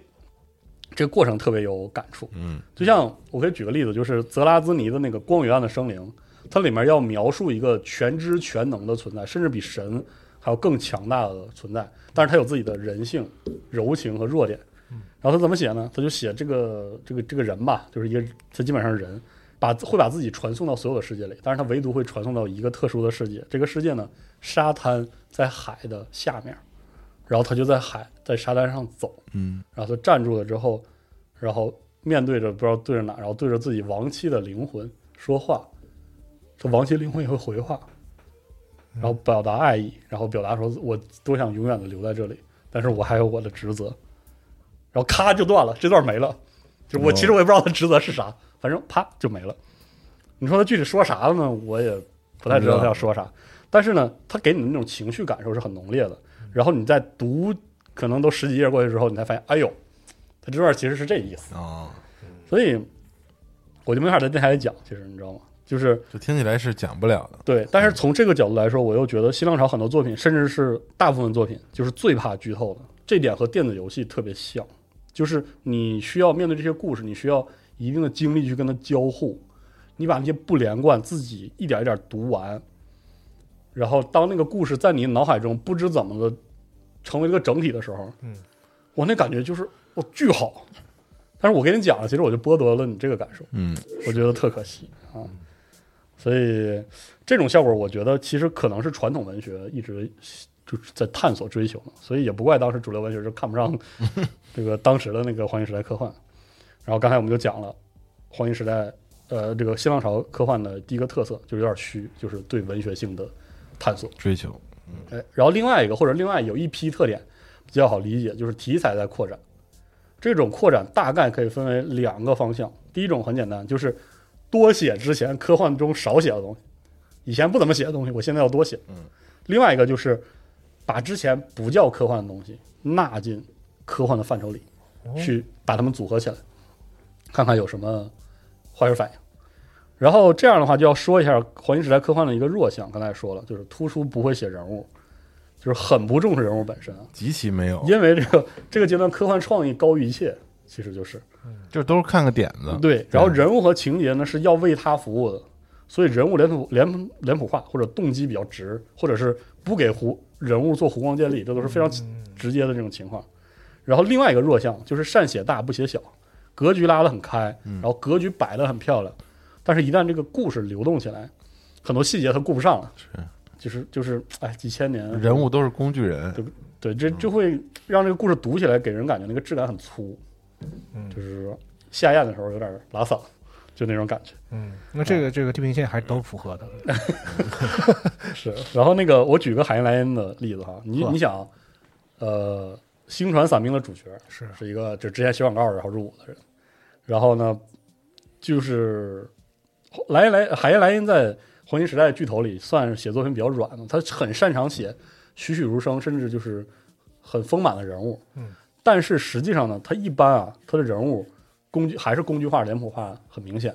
就比如说他的作品里需要一个威权的父亲角色，就这样，他不会建立这个人物，他会把一个湖光的完整人物就塞放在着这个地方放哎着，你一下你就知道，哎，这人肯定很牛逼，或者这个人肯定是负责傻逼的。然后他带着你去跟他做他作品里的思想实验，嗯，一般都是这样的状态。比如说《异乡异客》里有个朱巴尔哈肖，就是那个老博士，就啥都懂，一上来就就是满级了，就倍儿懂啊。然后你会发现，《异乡异客》里那个火星人、 火星地球人变成地球人的状态，不是严格意义上叙事角度上的人物弧光建立，它是技术点子推动到了位置，然后它就变了。所以它它就是全都是这样的。 那其实那个菲利普·迪克的还是挺新浪潮的吧？那菲那菲利普一个就是最新浪潮的人了，对，那他就是突然想起他的就是几部新浪潮的著不作能再新浪潮的人了。就这对，样完全不符合黄金时代的这个弱是的点，而且人物都建立的特别的完整。完整，对吧？所以你想，新浪潮科幻的另一个特点就是抓住这个这个黄金时代的这个弱点，让自己立住，写人物，而且要做严肃的，就是严肃文学意义上的人物塑造，把视角集中到个体。对，你不是要写这个技术创意或者技术创意带来的文明的变化，你要把这个科幻这个点子写成一个舞台，然后你把人摆进去，对，看他怎么跟这个世界互动。机器人会梦见电子羊吗？对，就是一个人应该有动机，应该有喜怒哀乐，而且嗯这个人啊，面对技术，他不是接受或者不接受这个态度，而是就是如果你要讨论一个科幻点子对整个社会那种影响，你应该去写一个人物面对这个技术变化的时候特别复杂的心境和感受，他有可能朝三暮四，就今天觉得好，明儿觉得不好，嗯，然后隔两天完全不想用了，后来发现不用不行，嗯，是这种，要不然他就带着侥幸心理，或者他就是被迫承受，比如说对，仿生人会梦见电子羊嘛，嗯早上起来醒了还得调自己媳妇儿的那个情绪情绪那个是嗯表，还调自己的，然后被迫得买一个电子电子宠物，电子宠物是，因为社会是这样的，嗯，就是这样。然后就是怎么说呢？更多的时候，这个人物甚至不是在跟技术产物在互动，他不是在跟这个技术点在互动，他就是活在这个世界里，这个世界被技术改变了，他就是寻常的活着。嗯哦压向他的不是技术在变化，是情节压向他，对，是个事儿在压他技。术就变成了纯舞台了。科哦对呃科幻回退回到背景和题材，是的然后我们还是回来讲人的故事，讲人其实是这个对意思。就人物不是拿来展现创意的，或者说哦反过来，创意是拿来讲人的事儿的。是，所以比如说你说谢顿这个人物啊，就是基地里谢顿，他是拿来承载这个心理史学的，它其实是个叙事模块儿。就是在基地这种故事，你把它写成一个活生生的人，就特奇怪。嗯，他应该就是那样一个丰碑一样的人物，一眼望到文明的尽 头。当然，你也可以写他，比如说啊，这个每天他为了想这事儿抓抓掉头发了，然后什么什么咖啡喝不下去这些事儿，但是没有必要，在黄金时代的故事里就没有必要。哦，因为它不是这个事儿的重点。嗯，但是新浪潮就不是，就是不管技术怎么发展，人就是人，人特别脆弱，人特别情绪化，特别感性，反正至少他有感性的部分啊，就是他理性他得使劲儿，他他他一使劲儿才理性一下，他一撒劲儿他就他就是人而已，嗯，就应该是这样的啊、然后呢，比如说他会高技术的生活来了之后，他会沾沾自喜的去享受，但是也会在就是这种生活中，因为自己无法掌控的很多事就迷惘、就生气、就难受，一点招儿没有。科幻可以写这个，就新浪潮说科幻可以写这个，甚至事实上，科幻可以盯着这写。嗯嗯，我不用盯着那个技术写，我要写小视角，写人，我要写的特别细腻，我要把就科幻作家应该把视角从那种对技术的狂热当中移开，你要去写科幻之前写的少的部分。嗯这就是这个意思。然后呢，作为对个体的人的重视，就像刚才说到那个题材的第二点，就是更多元素就引入进来了。刚才说的第二点，不把科把不科幻，至少是之前嗯读者呀、或者作者认为不够科幻的元素引入进来。这个阶段呢，就是非常严肃的心理学、社会学，嗯，甚至是历史研究、神话，人文学科，啊对人文学的神秘主义啊、宗教体验，都以非常就是大胆的方式引入。因为你想，之前阿瑟克拉克可能他有时候会讨论宗教和科学的关系，那都是很慎重的，呃，带点儿啊，然后我这个好好讲。但是这到这个阶段就不用了，就拿进来就塞，就拼上。比较有代表性的《沙丘》，你看、啊《沙丘》其实是他作者本人对人类历史的洞察，它是个历史，而且它真的是往历史往旧的写了。你看，它是历人类历史中很多文化的一个组合。你看穆斯林文化，然后呢，美洲的原住民文化，是然后呢，欧洲的这种封建时代的封建主的诸多的这种文化元素，嗯，环保主义，然后不同类型的宗教隐喻，因为它其实《沙丘》里包含了亚伯拉罕一神教所有分支的，就是宗教隐喻，哦，所以它其实是一个中世纪质感的太空歌剧故事，它离科幻巨远，嗯他想讨论的甚至都不是技术，他想讨论的是新形态的救世主是怎么诞生的。这个新形态救世主的诞生有技术的压制，但是它本质上似乎又跟承蒙天启一样，他在讨论新的技术、新的能源引入之后的政治博弈是不是有变化。香料它是一种新的能源，因为它可以使人预见未来。在这种情况下，他考虑的不是人类文明往何处去，他就在想：我靠，如果这个只有一个星球有有香料，大家怎么争这个？嗯，很小的事儿，其实是很小的一个事儿。还他还会讨论，比如说一个地表上的生物和这个星球到底是个什么样的关系？嗯，是一个很微妙的话题。然后再比如说，就是未来我一定要单开一期讲的《光明王》泽拉兹尼的，他把那个星际殖民故事嫁接到印度神话上，嫁接到印度教和佛教斗争的这个框架下，嚯，特别牛逼！就是他使用了一种非常清晰的宗教的那种思辨意味的视角，就是他邀请读者你来，你来当这个神，你就像个神一样审视地面上熙熙攘攘的人，嗯你怎么看？你是什么感受？就事实上，就是宗教议题是新浪潮科幻特别特别喜欢涉及到的一个议题，而且是完全深入的，就绕这个事说，这里面甚至都没有任何的，比如说有关科学思维或者理性主义的讨论，就是他全讲这个宗教体验，嗯就是就反复反复的说，光明王啊看过一段儿，嗯，真的挺神的，反正就是你要读到最后，你才知道他原来讲的是这么个事儿。嗯，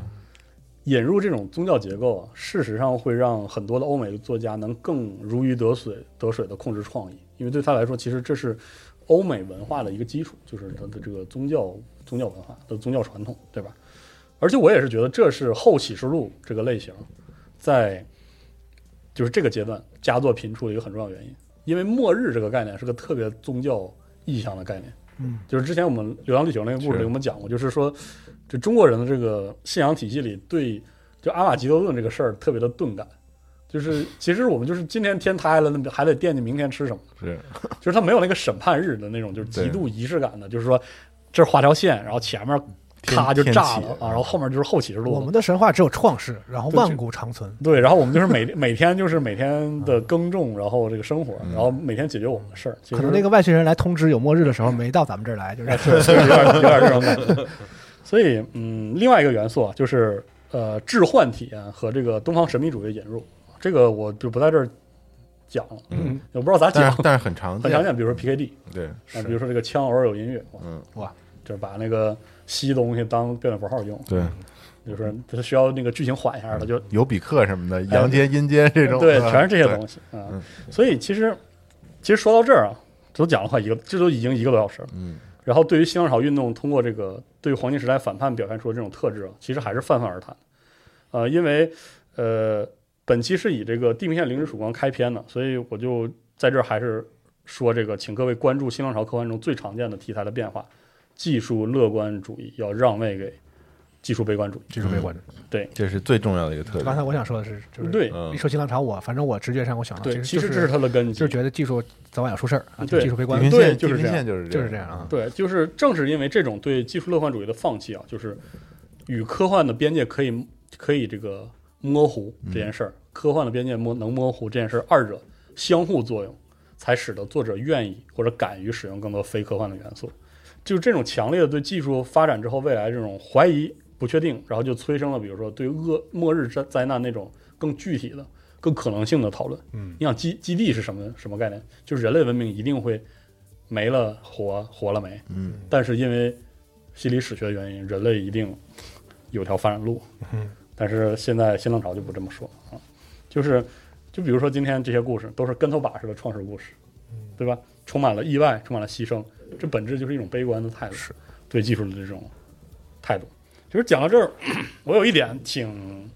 挺着急的，就是我很怕听到这里，大家就觉得我想把这个黄金时代科幻就是说的一无是处，其实不是的。就黄金时代的作品是伟大的作品，然后新浪潮的作品也是伟大的作品，嗯都值得一读。这个不是谁好谁坏的这个关系啊，还是希望大家能明确一点，就是新浪潮是要突破边界的，而这件事情本身就很重要。是嗯，而且在一开始，新浪潮科幻没有动摇科幻本身，它让科幻有了就是非常非常旺盛的生命力。嗯，在这个阶段，在这里就想分享一个刘慈欣的观点，我觉得我特别佩服。刘慈欣说，科幻最独特的地方就是科幻是唯一一种把文明本身当做主角去描述的科幻类型。嗯，这个其实是无无非无分这个软硬的，有无分黄金时代和新这浪个潮新浪潮，就是他们其实真的都是在写文明，只不过新浪呃黄金时代那个阶段，他的认识就到那儿，所以他只能真的就在写文明，嗯大块儿大块的写文明。到了新浪潮之后，他对人的那种关注，对人的那种悲悯，其实本质还是对文明呃对文明的一种感受。嗯嗯，其实说的还是一个事儿，只是质感或者是不太锐度一样不一样。嗯所以我很认同刘慈欣的这个论断，好，就是严重超时了嘛。所多以长时间了？现在是一个小时十分钟。嗯，然后，但你是讲两个就得两个多小时了吧？呃，第一个故事比较长，第二个故事很短。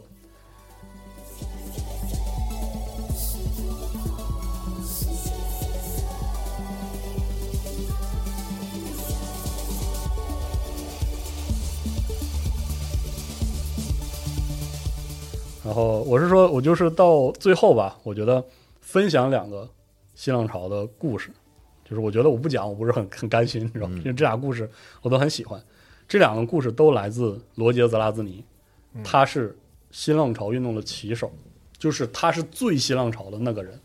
因为因为 PKD 这个人太毒了，太是独特了，他就是就是自己科幻历史上一颗流星，嗯就地平线上啪闪了一下，唰就没了，他就你没法把他留下当了那么多书，当那个典型。嗯呃，这个人就是罗杰·泽拉兹尼呢，地位很高，但是在这儿我就不反反复复强调了。就比如说他提怎么提携乔治·马丁，怎么影响乔治·马丁这些事儿，他在科幻奇幻两个领域都有很多特别牛逼的作品。然后呢，他还能真的把这两者有机的融合起来，然后非常好看。他的作品完全体现新浪潮科幻的几乎所有特点。我当时读了他的小说才意识到，就是我真的对科幻的可能性小瞧了，就是我哦之前对科幻的认知其实挺狭隘的。而且还有一点就是，当下你能收集到的罗杰·泽拉兹尼的小说，译者我觉得我特别佩服，就是他每一个译者，不管他有怎样的就是翻译习惯，他几乎都好好的表现了泽拉兹尼行文当中一种很隽永的气质。我说实话，我很少用这个词，嗯形容科幻作品或者形容科幻作家，但是泽拉兹尼就属于这种。我我这么抽冷子一想，能符合“隽永”这个词的就俩人，罗杰·泽拉兹尼，然后雷布拉德·伯里，啊。就这两个人，就是雷布拉德·伯里之前咱们是不是有机会也聊来着？对但是没火没有星编年史，对，嗯，还有这，其实以后都应该聊一聊。反正就是泽拉兹尼写东西不是辞藻辞藻华丽，反正就是就是我找不着那个词儿，你知道吗，就是很精致、很灵动、很写意、很隽永。就是他不写诗的时候，他写的东西像诗一样，嗯，特牛逼，就是我特服这人啊。然后今天讲的第一个故事，就是我以前只要有机会，我都会巴拉卡叽的复述一遍的，就是这个趁生命气息逗留，是我最喜欢的泽拉兹尼的听好短几篇年。了哈。嗯 今天好好讲 一我遍。从来没有讲全过，嗯然后所以我这次就是一定要好好给大家讲一下这个故事啊、嗯这个我会讲的细一点。然后第二个故事想讲细也很难嗯啊，我就正式开始啊。这个故事大概是这么开头的，这个是原文，就是说他们叫他弗罗斯特，在上界司命创造的一切事物中，弗罗斯特是最完美的、最有威力的、最难以理解的。由于这个原因，他有自己的名字，也是由于这个原因，他受命统治地球的一半。创造弗罗斯特的第一天，上界司命的运行连续性受到了干扰。勉强描述的话，可以说当时的上界司命陷入到了癫狂的状态。起因是太阳耀斑以前所未有的强度爆发，爆发持续了三十六个小时。在这段时间内，上界司命正在进行最构造最关键的线路。耀斑结束时，弗罗斯特就完成了。上界司命是什么呀？哎，你看，就是前三段，然后你就说“操，这是说啥意思？啥玩意儿无上意志 是吧？？”你看，就是他他天造然造黄金树，就就已经有点带那个就是宗教典籍的那个意思，就对是啊开场就宣告，嗯，你甭管，你看吧啊，你就听吧啊。然后本来上界司命是是要干嘛呢？他想造一个信号的中转中转器，然后他造了个黑箱出来，他也不知道这是啥，然后他就太奇异了。上界司命甚至给他起个名字，然后呢，起完名字之后呢，上界司命就说弗罗斯特，你来管地球的北半球。啊南南北分的一半啊，对然后在南半球呢是一个名叫贝塔的机器，它这个司长这个南半球，是吧？就就到这儿你就懵了，懵了说可以山界司命是个什么玩意儿？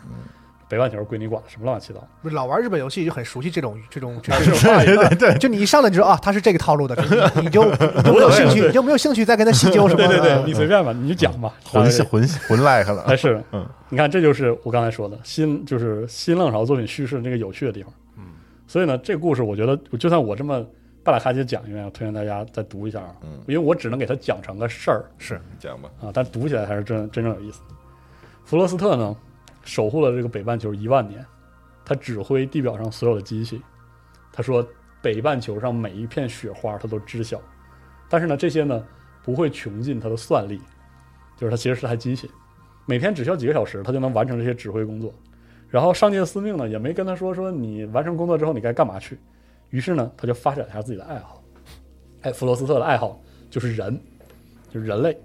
爱好怎么来的呢？就是他一开始他把北半球的这个北极圈儿分为了一个一个小方块儿，然后一平方英寸一平方英寸的，就是找这个地。嗯，也不是任务，他就是想这么干，就是办干着好玩儿，一个机器就自己办着好玩儿，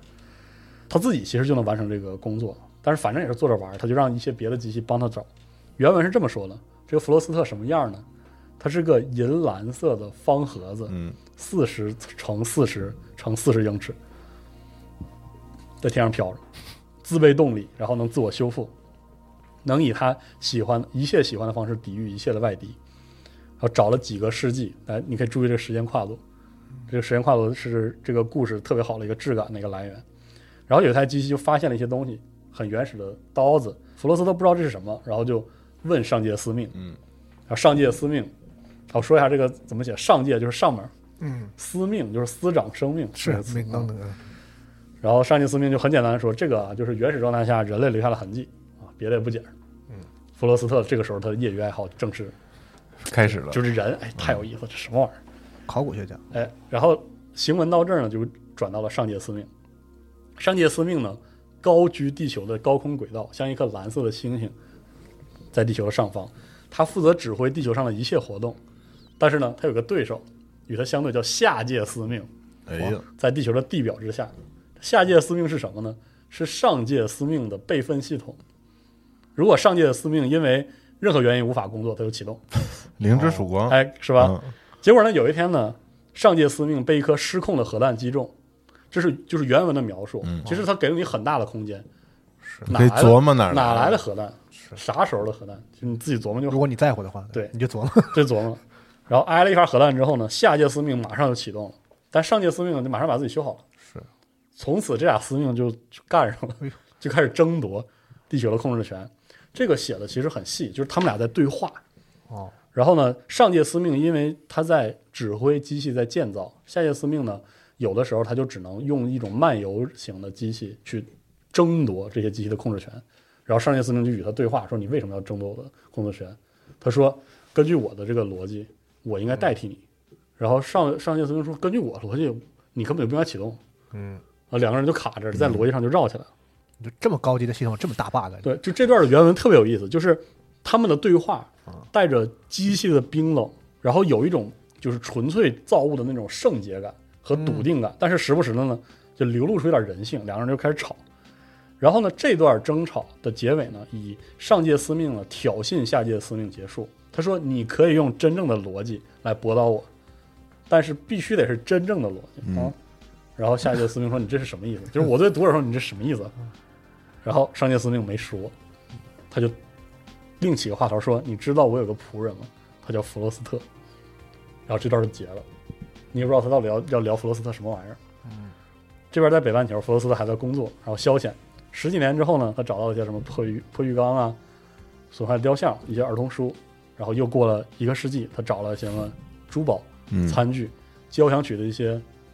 呃章节啊，嗯一十几个纽扣、马桶垫圈儿、硬币、方尖碑上半部分，反正就是乱糟糟的玩意这儿。是啥？这是尼尔，你发现没？是吧？ 这是质感。嗯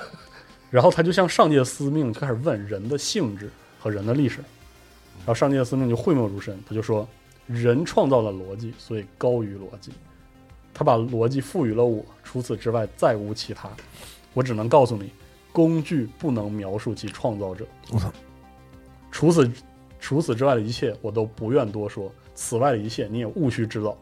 地平线不就按这写的吗？然后商界司命就是，但是商界司命也没说弗罗斯特你就不许搞这玩意儿了。于是弗罗斯特就接着哎，接着找，又找了一个世纪，这一个世纪里他什么也没找到。突然就有一天的黄昏，弗罗斯特就看到一小机器人，嗯，嘎吱嘎吱的就从远处过来了。那小机器人儿宽五英尺，高四英尺，像个杠铃上装装了个转塔，哦，吱儿吱儿吱儿就来了。然后他来到弗罗斯特面前说：“向你致敬，伟大的弗罗斯特，北半球的统治者。”弗罗斯特他就注意他的言辞。弗罗斯特问：“你是什么？”小人儿说：“我被称为莫德尔。”然后弗罗斯特就马上发问说：“你是被谁称为莫德尔？你到底是什么东西？”莫德尔说：“我是一台漫游机。”嗯，然后我从事这个考古的工作，我们俩呢有个共同的爱好，就是人类。还是下界司命的。弗罗斯特说：“我我没法控制你，你是不是下界司命派来的嗯？”然后莫德尔就以一种很机器人的方式说：“你这个逻辑不对。嗯东海岸有一个特别巨大的水处理器，是上古时代的机器，上界司命和下界司命都能容忍它的存在。你不能因为你控制不了我，你就断言我是下界司命的仆从。嗯，这不合逻辑啊！我不想跟你争吵，我希望你也不要消灭我。我我路过呢，带给你一样东西，你肯定喜欢。然后你看是本书，他就拿出来一本旧书。哦弗罗斯说：“哎呦，不错，哇塞，是本书好有意思。”然后就去扫，就说：“我能扫描它吗？”然后莫勒说：“请便。”他就一页一页扫完，扫完之后他问莫勒尔说：“这是什么？”莫勒尔说：“这是本人体生理学。”然后弗罗斯说：“好吧，你不干扰我的工作，嗯，你不干扰我的分内事，你走吧，我不会囚禁你或者攻击你。但是如果你还有别的书，你就带来给我。”然后莫勒尔说：“好。”柔柔的就走了，这这就走。写的跟那个古希腊哲学书一样。对，是的。 然后接下来弗罗斯就在那儿，可能是飘着，反正一个立方体在那儿想读书，人类的生理，然后在那儿一边想一边等，等了九十年，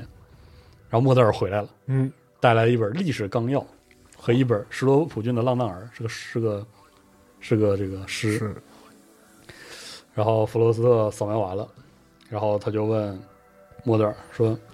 你能直接给我传输你知道的信息吗？”然后莫德尔说：“可以。”但你想知道什么呢？弗罗斯特说：“人的性质。”莫德尔就马上回答说：“从根本上来说，人的性质是不可理解的。嗯我可以为你描述一下人的一个很大的特点：人不能感知度量。”弗罗斯特说：“人当然能感知度量，要不然他怎么造出来机器啊？”嗯莫德尔说：“我我不是说人不能度量，我是说人不能感知度量，这二者之间有差别。弗罗斯特说：“那你请您请说吧。”啊，莫德尔伸出一个小金属棒，然后咔插到雪地里，撅下来一块冰，跟他说：“伟大的弗罗斯特，你看这块冰，你立马就可以告诉我它的成分、它的体积、它的温度、它的重量。人做不到啊，人可以制造工具来告诉他，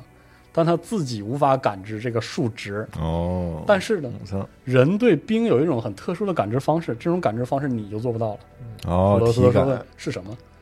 穆勒尔说，人会说冰是冷的。嗯，弗罗斯说冷是个相对概念。弗罗斯说对，哎，它是个以人为参照的概念。然后俩人就争吧起来了。弗罗斯他说：“我可以定一个明确的数值范围啊，对人类来说，这个范围下面就是冷，上面就不冷，对吧？你看，我不也感知到冷了吗？”穆勒说：“不对，你这其实还是计量，冷是一种感觉，他就不明白什它么是，取决于人的生理。弗罗斯特说：“我要是有足够的数据，我就可以换算因素因数来判断冷这个食物发生的条件。”而莫德尔说：“你判断出的是冷是怎么产生的，不是这个事物本身。”嗯，弗罗斯特卡住了，说：“就是不明白我了，不明白。莫德尔就说了：“我告诉你，告诉，而且我说过，从根本上来说，人的性质是无法理解的，它是以有机体的形式感知外物，你不是，明白吗？就是这种独特的感知方式是它会产生感受和情绪，然后再产生出一系列别的感受和情绪，到最后的这种感受和情绪离最初的那个激发因素特别特别远。人的关注和感知路径非人是不可理解的。”人感知的不是英寸、米、磅或者加仑，他只感受到冷、热，感觉轻和动重。他还感觉，他还知道恨，知道爱，知道骄傲和绝望。嗯，这些事情你度量不了，你不能理解一个人。你只知道他不需要知道的事物：体积、重量、温度、重力，是吧？嗯，感受无法以公式计算，情绪也没有换算因素。弗罗斯特就咬牙说：“只要有一个事物存在，它必然是可知的，一定是。然后还在争论嘛，然后莫德尔就说：“你刚才扫描那些诗，每一行结尾的词都和其他最后一行一个词的发音大致相近，为什么呢？”弗雷斯说：“我我不知道是为什么。”穆勒尔回答很简单，因为人觉得高兴，他就做出这种安排。他读诗的时候，除了文字的意识之外，这种安排还会使他的意识产生某种快感，嗯，然后还会使他产生某种和情绪相混合的某种体验。你没有这种体验，因为它是不可度量的，你呃不可能明白人为什么要做出这种安排。弗罗斯特就说：“只要有足够的数据，我就可以创造出一个进程，从而理解人的感受。”莫德尔说：“不可能，嗯全宇宙的数据都不能把你变成一个人。”弗罗斯特说：“好你个渺小的小机器，你知道我是谁吗？我是上界司命创造的最高效的逻辑设备。”而莫德尔说：“我渺小的莫德尔，说你做不到，不过我可以帮你，让你试试。我可以把人类的图书馆都放在你面前，我可以带你走遍世界，让你看看人留下的创造物，我可以给你看影像的资料，给你看人人类认为感受好的美的东西。”弗罗斯多说：“你，你这个小玩意儿，怎么可能有这种资料呢？”莫德尔承认说：“是的，我是听从下界司命的。”哦， 就是就是，反正但是你之前那个话也是有逻辑问题的，反正机器就这样啊。然后弗罗斯特说：“好吧。”他就上上界上界司命请命，上界司命没说话，没人理他。弗罗斯特说：“那我应该摧毁你，但是这也不合逻辑，因为我会就会浪费你拥有那数据。那你把你的数据给我。”莫德尔说：“可以，但是我要报酬。”然后弗罗斯特就说：“报酬是什么？”莫德尔掏出一本《经济学原理》，扫吧，真的假的？ 嗯对，就一本《经济学原理》，扫完之后，然后其实中间也比较复杂，就是弗罗斯说啊、我知道报酬是什么了，我知道合同是什么了，我们签一个这个合同嗯协议嗯做一笔交易，就是如果弗洛斯特在尝试过程中承认自己失败，不能成为人，他就要为下界司命效力。嗯就是这个过程，大家可以看一下原著，其实他们做了一些很深度的逻辑上的探讨。嗯就是我怎么知道你什么时候失败了？然后弗罗斯特会会说，我会知道，而且我知道我失败的那一刻，我就是失败了，嗯你就来把我拿走就得了，嗯就大概是这样。然后很多年就过去了，弗罗斯特呢就扫描了莫德尔带来的所有的书，扫描完了之后，弗罗斯特说太少了，别的呢？莫德尔说都没了，就这些。然后呢，还带来了更多的东西，电影、磁带、啊戏剧评论资料库。嗯啊，有的时候罗耶兹拉兹尼也挺巨魔的，我不知道为啥。 然后各式各样的人造人造的制品、罐子、棋盘、绘画、蓝图、杂志、步枪。然后莫德尔还给他看了一场足球，看了一场棒球，给他播放音乐。再后来全都看过了。弗罗斯特说：“你走开，不要烦我，我要开始算了。”然后他就站原地算了五年。然后莫德尔又来了，吱吱吱过来了，问弗罗斯特说：“你觉得自己失败了吗？”弗罗斯特说：“没有，我觉得我自己一定能做到。”莫德尔就不说话了，俩机器面对面沉默了一个星期。然后莫德尔说：“哎，弗罗斯特。”然后弗罗斯特就嗯了一声。莫德尔说：“你是个傻瓜。”然后肉肉的就走了。一年之后呢，弗罗斯特主动的把莫德尔呼唤过来，嗯这次让他践行另外一个承诺，就是带他去看美的地方。嗯然后他就到了个地方，莫德尔告诉他这是树，这是草。弗罗斯特说：“我知道这是红树，这也确实也是草。我们来这儿干嘛来了？”莫德尔说：“人类觉得真美。嗯”弗罗斯特就说：“呃，你等一下啊。”然后他从他自己的立方体里发，就是拿出他自己造的符合这个人体生理学的眼睛、鼻子、嘴巴、耳朵，拼在自己方块上，然后开始盯着这些东西看，然后这就看造出来了。太阳落下来了，然后落日也结束了。莫德尔问：“感觉怎么样？”福斯说：“什么怎么样？”他说：“落日啊，嗯，跟日出一样，然后进程是相反的。”莫德尔说：“行吧，那哎，换地方。”说到这儿的时候呢，他们这个刚要走，然后远处就隆隆隆的有声音过来。弗兰，然后弗罗斯特知道这个是什么，说：“我靠，我们得赶紧走。”但是没来得及，远处来了呢，是一台巨大的这个矿石粉碎机。嗯然后他到处漫游，但是不工作，他一直举着他最后粉碎的那批石头，然后他讲述他的故事。这段那个故事，在原文读起来就是像是你说吟游诗人也好，或者是颂唱者讲自己的事儿一样。他说他工作的时候，失手杀死了这个地球上最后一个人类，所以上界司命就罚他顶着人类的骸骨，永远的漫游，向每一个机器讲述他的故事。嗯那上面是个人，所以所有的机器都要听他讲完这个故事，任何人都不许，这个任何机器都不许违背。然后弗罗斯和莫德尔俩人就杵那儿，听他把这故事讲完，然后那粉碎机隆隆隆就开走了。嗯弗罗斯特把那个鼻子、眼睛、嘴全扯下来，说：“我肯定还不是人类，不然他得听我的呀，我得继续。”然后莫德尔就带着弗罗斯特就四处走。他的下一个地方呢，是一块叫明亮隘路隘口那个明亮隘路的地方，是人类的最后一座城市。然后里面有一个艺术馆，呃，但是他在南半球，南半球不归弗罗斯特管，他被他归那个贝塔管。莫德尔问说：“逻辑上讲，他禁止你去了吗？”然后没有，那咱就进去。然后俩人就进去了。进去的时候呢，贝塔就和弗罗斯特联系，这贝塔是一个女字旁的她。嗯然后他问弗罗斯特：“你来这儿干嘛来了？”然后他还问好伟大的弗罗斯特嘛，北北方的统治者。统治者，然后，然后弗罗斯特也向您问好啊，那个南南方的。然后你来这儿干嘛来了？说我要看看明兰爱路。他说按照规矩你不能来。他说我只是想来。然后上界司命就是向贝塔下达命令说你把他赶走。嗯。于是他们在那个明兰爱路的艺术馆里看了一圈儿，然后呢，贝塔的所有机器就来了，给他围住了。就走了。俩人就飞起来，飞回去了。我记得是停在沙漠上，好像。他一回去，山野司命就问他：“你去南半球干什么去了？”啊，弗罗斯特说：“我想去看看。”这俩人就一定程度上，两台机器争论了起来。弗罗斯特说：“我做的事情没有不合逻辑，也没有违反任何指令。”山野司令没跟他，商界司令没跟他多说，啊说以后你不许去南半球了。嗯断了，没有后人了。呃，离开了一天之后，贝塔给他发了个消息，说如果不是上界司机上界司命的命令呢，我不会要求你离开。然后弗罗斯特想了想，决定回一条很人类的回复，他回复说谢谢你。哦，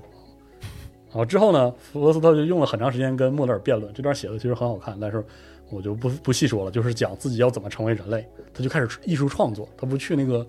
哦，艺术博术物馆、馆，艺术博物馆了吗？唱一首谢谢你，呃，对。 然后他先雕塑，他先复制啊，做了一个别的雕塑，然后呢又做了一个自己的雕塑。然后莫本说：“你这个你就做了个方盒子。”嗯他说：“这是我自己啊。”他说：“你这不是艺术。”然后弗罗斯特就讽刺他说：“好家伙，一小小这个机器人啊也也能当艺术评论家了是吧？”两个人你就开说始，我是白银时代，我是未来主义，这怎么 是了？两个人就开始我听苏联美学了。，对，反正就是后来他就自己画油画，就对着那个落日画了油画，画倍儿漂亮。嗯然后就是莫特尔说没有人看，你看他高兴吗？弗罗斯特我也不知道啥高兴了，就在争论，就在辩论艺术的本质，然后讨论艺术中的美和欣赏美的主体，就是那个人，它是有段关系的。没有人这玩意儿就是没有用，你就画吧，反正你可以画，你这你可以画一个世纪。嗯，得有人有什看么。意义呢？莫里尔说：“艺术就是非逻辑。”嗯，弗罗斯特说：“我理解不了，你走吧，你别干扰我思思考，我回北极去想。”然后这个时候，弗罗斯特其实就有了主意，他就去北极的冰盖上仔仔细细的找，仔仔细细的找。找的过程中呢，贝塔就联系他，就问他说：“你为什么要来？”就贝塔问他，弗罗斯特就跟他说了，然后贝塔说：“我想帮你，呃，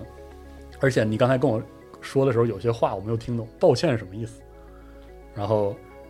弗罗斯特就把自己的所有的关于人类的那些资料都传给他，然后让贝塔去理解去运算，而他自己呢就在冰盖当中找到了人类的那个遗体，很多具遗体，然后在其中的一具找到了活的细胞，哦呦，然后他建立了实验室，用这些细胞克隆克隆出了人类的那个一个躯体，哇塞，然后他告诉贝塔说：“我的想法就是要成为一个人，我跟别人打了个赌，我要成为一个人。”他也告诉莫德尔说：“你来吧，就这一次，来见证我的成功或者见证我失败。”而其实到那一天的时候呢，所有人都来了，就上界司命在他的高空看着他，下界司命也在关注。哦，然后莫德尔贝带塔什么都来了。对带着下界司命的机器人把这块围住了，上界司命要阻止他，说你不能干这个事儿，我命令你停止。弗罗斯特说了一句说：“我已经开始传输了，你现在如果阻止的话，你就是杀了一个人。”然后传输就开始了，他向躯体里传输自己，对，把自己是吧。嗯传进去了，传到躯体里，然后他就醒了。我操！然后醒来之后，他就挥动双臂，然后移动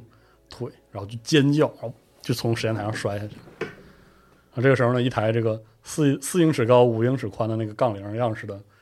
机器人，吱吱吱就过来了，莫德尔，莫德尔把他扶起来，然后问他：“你受伤了吗？你感觉怎么样？”然后就问他：“弗罗斯特，你回答我，这个躯体是不是你？你回答我。”然后所有的机器就盯着这个人类躯体，然后盯了老半天。弗罗斯特说了一句：“我害怕。”嗯，我失败了，我做不到这个事儿。谢谢司明说：“你看嘛，也做不到啊，把他给我抽出来，现在他是我的了，赶紧给我传回来。”上届司明说：“你闭嘴，你记得我们俩的协议啊？你看他们俩有协议，偷摸的。哦，你记得刚才的那个留白吗？哦，我必须先问完他的话，你再说你的。”上届司明就问：“你什么感觉？”弗罗斯特说：“不行，我理解不了，太吵了，太臭了，太亮了，没有任何东西可以度量，太混乱了。”我不知道这什么感觉，我感觉太害怕了。害怕不就是已对，经是然后然后上田司令说：“行吧，接我去吧，拉倒吧这事儿。”莫德尔说：“那些机器人都不动，而且他说他害怕，嗯，只有人才能害怕。”然后机器就吵起来了，说：“所以说弗罗斯特就成功了，是吧？嗯，他害怕自己成功，他不承认。”莫德尔说：“他一定是人，弗罗斯特就是人。你看，所有的机器都不能动他，就是上下界司命下了命令也不行。”啊，这个时候非常戏剧性了，就是那旷世粉碎机来了，嗯，隆隆隆就过来了。他说了他那段开头，说所有人听又我又哎听我讲的了一故遍事。嗯然后弗罗斯特说：“走开，挖你的矿石去。嗯，”然后这个粉碎机停下了，然后停了一下，明显是接收到了新的指令那种停顿。然后他把那矿石落下来，把骸骨都放下去，然后走他了，哦走了。然后这个时候上界司命的逻辑就是强制他说马上按照规格处理人类遗骨，他就必须得执行这个。他就去执行这事儿去了。但是呢，还是山下界司令还是执意要把弗罗斯特连上神经恢复系统。莫德尔就过去靠近弗罗斯特，把他扶起来。然后弗罗斯特说：“助手，难道你们就没有同情心吗？”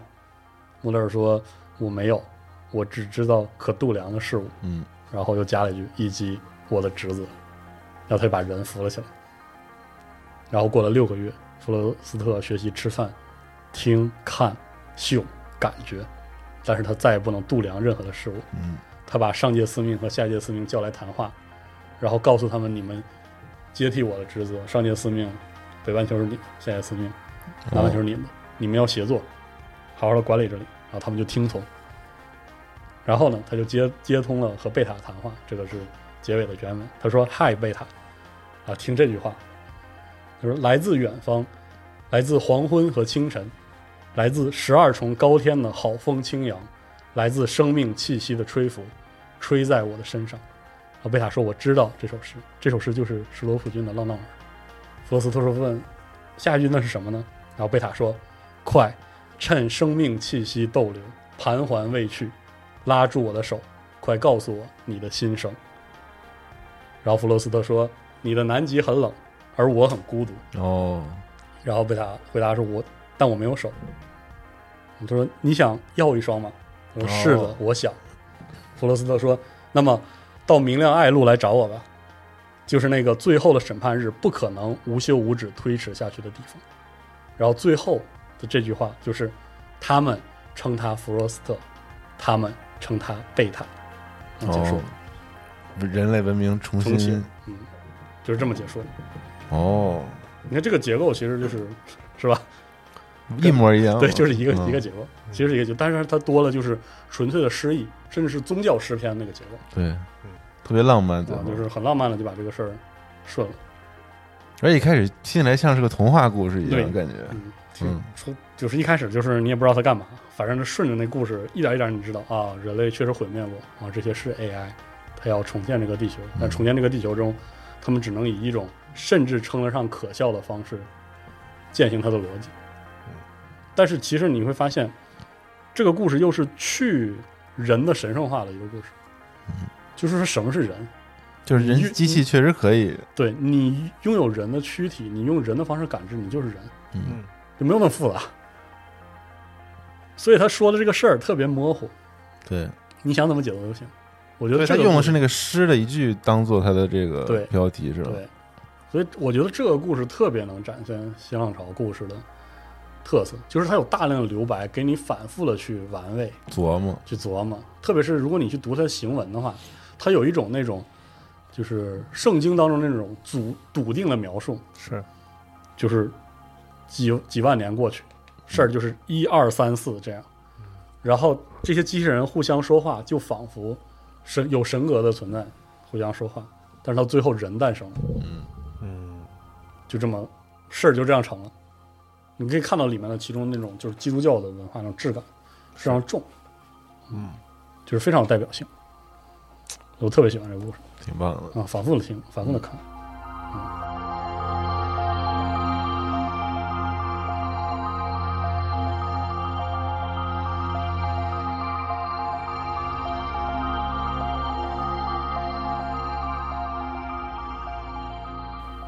与它为对应，再讲一个特别简单的，也是罗杰罗杰达自己写的。他在他的另外一本这个短篇小说集，这本叫这个《脸上的门，口中的灯》。对，这之前你也提过哎，就就这书，这个标题就是圣经中的一句话，它讲利维坦的，哦，这描述利维坦的，描这个描述这个利维坦吞下了一个圣徒，去这个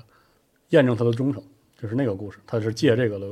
借这个名。然后呢，在这本书中有一个特别短的短篇，叫做《十二月之时》，钥匙的时。呃，这脸上的门口中的灯，以后我会讲一下，它它代表着这个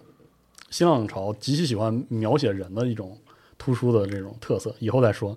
这个十二月之时，我觉得它其实是趁生命信息逗留和光明王的前身。我不知道这个故事创作的前后顺序啊，但是我觉得在结构上和主题上都特别类似，就是有关新文明的诞生，某种性质上转写的创世纪。然后这个故事我就短一点讲，嗯，这故事很有意思，就是说有一些人类的父母跟这个就是开头就直接这么开了，我就是按照他的行文这么讲，跟这个通用矿业有限公司签订合同，让他们的孩子呢从出生就被改造成为一种只能适应特殊星球环境的样子，然后呢，这些他们的孩子就被称为冰，就寒冰那个冰冰星系列的猫人 Y 七规格，嗯，为一颗特殊的星叫阿莱昂诺星特制。这些孩子出生之前呢，就签了合同，他得给公司工作，期满之后呢，自由离开。但其实这些孩子不能离开，因为他们被设计出来只能在极严苛的环境下生活，零下五十多度，然后三点二倍的地球重力，然后只能呼吸这个重甲烷。就这样一批人，就是这个短片没有提，但实际上它基本上就是为了这种这种严苛的矿业嗯，生产这种嗯，来服务的。然后呢，这些人看起来就像是这个没有尾巴，然后指尖长着这个手蹼的这种灰色的那种猫，那种样子。这些人一共有两万八千五百六十六个，他们是被矿业资本创造的一个种族。但是呢，这书里轻描淡写的就说，就是他为他定制那个星球，不知道怎么了就没了，嗯呃，业务没了。然后这个为星只为这个星球种种族工作的这个特殊的族群就被遗弃了，就被这个通用公司遗弃了，还有一些复杂的官司乱七八糟。但是我们的主角叫 Jerry，杰瑞，然后是这支族群中的一位天才，一位商业天才，他就用自己的津贴去投入股票市场， 然后赚取了价值不菲的财富，甚至就是掌握了通用公司的这个股票。他和他的这个未婚妻那个叫三傻，属于一个俱乐部，这个族群俱乐部叫十二月俱乐部的成员。这个俱乐部的目标很简单，就是为这两万八千，嗯，五百六十六个世界的弃儿，建立一个属于自己的天堂。他们组织严密，然后信仰很坚定。有的人，比如说 Jerry 负责挣钱，有的人呢疏通关系。反正很快呢，他们钱挣够了，买了冬眠舱，买了环境改造机，然后考察之后买下了一颗行星。星球，嗯，然后按照计划，他们会用三千年把这颗星球改造成适合他们居住那个天堂。嗯，当然，对于其他物种来说就是地狱。就书里有一段对这个星球原始状态的描写，其实很美。当然，这个星球本身环境是很严酷的哦对生物来说不友好的。对，但是你就觉得这种残酷是双向的，就是猫人是不能在这儿生存的。嗯。然后十二月俱乐部先遣队就抵达，他们就穿着那个厚重的防护服，那防护服里面是严苛的环境，嗯，为了让他们能活明着白，零下五十度是不是？对，相对的嘛，就是的。然后呢，在星球上装上十几台这个世界改造机，然嗯后把冬眠舱建好，两万族人就接来了，嗯大家沉睡。三万年的呃三千年的时间里嚯，三千年的时间里呢，这些十二月俱乐部的人轮值苏醒，然后检查这个情况，哦然后一般是执勤三个月睡回去。嗯 Jerry 和他的这个爱人呢，就是第一次苏醒应该是两个半世纪之后吧，嗯开始那个三个月的轮值，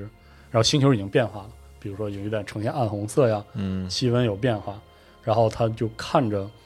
动物们被迫的剧烈的去进化，不能进化了就死、哦就死哦，啊，他们也很悲伤，也很触动，但是、但是 Jerry 就去劝他，就说我们至少给了他三千年的机会，反正三千年之后，要么他活下来，要么他死他就没了。嗯，而且呢，就是他良心也没有受到谴责，因为他们购买的时候已经考察过了，这星球上也没有智慧生物。嗯，然后轮值就一次一次进行，这些猫人啊，就是每次醒来都满怀期待，离他们的天堂越来越近了。然后就是每次醒来也会有些趣事儿，比如说某一个值守站里有人就是终于发明了他们能喝的酒哦和饮料，然后这个酒能让他们真的笑出来。嗯，你想这个这个种族就是其实非常悲惨。是，连笑都不能笑，啊、就是宇宙的孤儿。但是呢，后来呢，就杰瑞和他的爱人呢，就发现有一种两足行走的动物就有点变化，他们会把他们就是风干那个食物，就这种毛虫，摆在他们那个冬眠设施附近，是第一次观察到。然后一次一次苏醒，一千年过了之后，然后他们发现这些生物会在地上画那标记，嗯，然后把死去的动物，那些动物其实也进化了很多，然后放在标记中央，然后他们会。就是那些两足行走的生物会长途跋涉，跑到他们的冬眠设施前面看那个设施，他们身上甚至还会裹着别的动物的毛皮，嗯所以他们就已经不再是野兽了，啊，这是这个很矛盾的事情。哦，就如果他们没有买下星球做剧烈改造，也许这个星球永远都不会有这个智慧生智命，慧生命，也许也说不定，可能就是他们剧烈的改变，才让新的智慧生命真的诞生了。然后呢，在一次轮值的过程中呢，就是 Jerry 和这个 Sansa 出去出去调查了一下这些需要似乎拥有初始文明形式的这个生物，结果出了意外，就 Sansa 就死掉了。为了救他和那些生物，用他那个悬浮车撞一种巨熊一样的怪物。然后这个这个时候 Jerry 就是心如死灰吧，然后也跟这个巨熊搏斗，但是这些红色毛发的两足生物就冲上来保护他，嗯，跟熊搏斗，搏斗完之后围围在他身边，然后敬拜他。然后 Jerry 就把自己的爱人就埋葬了，然后这个其实是他们族群第一个王者，然后他还给他举行了火葬，就火葬方式就是用武器射击把他的这个整个遗体都烧掉，嗯，同时也展示给那些野人来看，就仿佛神迹一样。从此他就很孤独的、频繁的，就是不断的醒来，然后去轮值，十五个世纪，嗯然后他看这个星球特别剧烈的变化，就森林森林消失了，河流诞生，然后很多高山拉起来，然后物种有变化，有些消失了。然后他看到那些野人，就是变得越来越智慧。他非常清楚的知道，这些人就一定会灭绝。他就驾一定车会灭绝就驾车出去观察他们，然后他发现他们的双手甚至有拇指，嗯，他们前额非常的变得越来越宽阔，跟跟几千年前、一千年前相比很宽阔。然后部落中的老者会认得他，啊给他送上食物，嗯就说他知道他他活在这个部落的文化当中去了，嗯然后他试着跟他们交流。这人回去就唤醒十二月俱乐部的负责人，然后跟他说这个情况。其他人认为这些生物即便拥有智能，其实他们也会灭绝。然后杰瑞就希望把所有人都叫醒起来投票，然后延长星球改造时间到七千年。嗯，嚯，但其他人不同意，因为他希望给这些智慧生命更多的留时机间会嗯，然后 Jerry 就跟他们决裂了，然后他摧毁了自己所在的这个观测站，然后带着这些红毛的野蛮人，就和十二月俱乐部的这种同僚们对峙，就他把武器给了这些野人，哦，说如果我回不来，你就射击，你向他们射出射击，然后他就胁迫十二月俱乐部的人要进行这个全体投票。他的这个同僚跟他跟他这个争论的时候，他就说了这样一句话，就很有意思，就是他问你为什么这么做，就是这些人对你来说算什么？你居然要让你的同胞为他们受苦。然后这是说，就是你和我如果感受不同的话，觉得我的理由其实你是不会理解的。就是我和你的感受不一样，我感受的是悲伤和孤独，但是你可以听听我的理由，我是他们的上帝，他们的每个营地里都供奉着我的形象，嗯我是来自死亡沙漠的屠熊者，他们把我的故事传送了两个半世纪，嗯而且我也因此改变了。在他们眼中，我强大、智慧而且善良。既然我拥有这样的地位，也应该对他们有所考虑。如果我不能保证他们的生命，那还会有谁在雪地里祭拜我，在篝火旁吟唱我的故事，割下毛虫身上最好的肉献给我？谁都没有，徒儿。而这些是我的生命唯一的价值了。嗯哦，你唤醒其他人嘛，你是没有选择的。但是很有意思的是，这个短片没有讲他们投票什么结果，就结束了，是吧没有。然后之后就是太阳从紫色的天上往下落，而就 Jerry Duck 这个猫人再也没有冬眠，他就活在这些人中间，哦活在野人中间。然后，其实，在漫长又短暂的这个星球的这个变化当中，他就这么很短的一瞬成为他们的神，但是某种程度上来说，其实也是永远的永远的，成为他们的神。所以说，他到最后这结尾又不知为何，泽拉兹尼又加了一段感慨，说：“作为人类双亲的子嗣，符合冰星系列猫人 Y 七规格，Jerry Duck 被带入人世宇宙里，却没有任何适合他生存的角落。这是福是祸，就看你怎么看了。所以你怎么看嘛？故事就是这样。嗯，对于全心侍奉生活的人，生活总是给予回报。哦，还写这么一段，非常简单的一个创世故事，就是另外一个我刚才说到的一个特色，把一个非常普通的个体，他会告诉你一个创世的个体可能多么的复杂，嗯一点儿不纯粹，他就是一个孤独的宇宙弃儿嗯中的个体的一个，他要背叛他的族人。这个结构其实也是光明王的结构，就是无量萨姆大神也是这样一个人，嗯对吧？所以说，我是觉得是罗伊·泽拉兹米喜欢写这样的故事，然后他把这个故事写的就很有意思。明白了，对，这是两个，嗯，这两个故事，嗯，到最后呢，简单总结一下，我觉得，嗯，大家就是听得开心就行，我愿意读这些故事啊就够了。但是我觉得提起新浪潮科幻，有些批评的声音可以和大家分享，简单分享一下，因为我是觉得你带着这些批评的观点，你再去找一些新的新浪潮的故事，你可能会避免一些不快吧。呃，这个批评不是要把新浪潮一一竿子打死，因为它的影响其实已经建立起来了。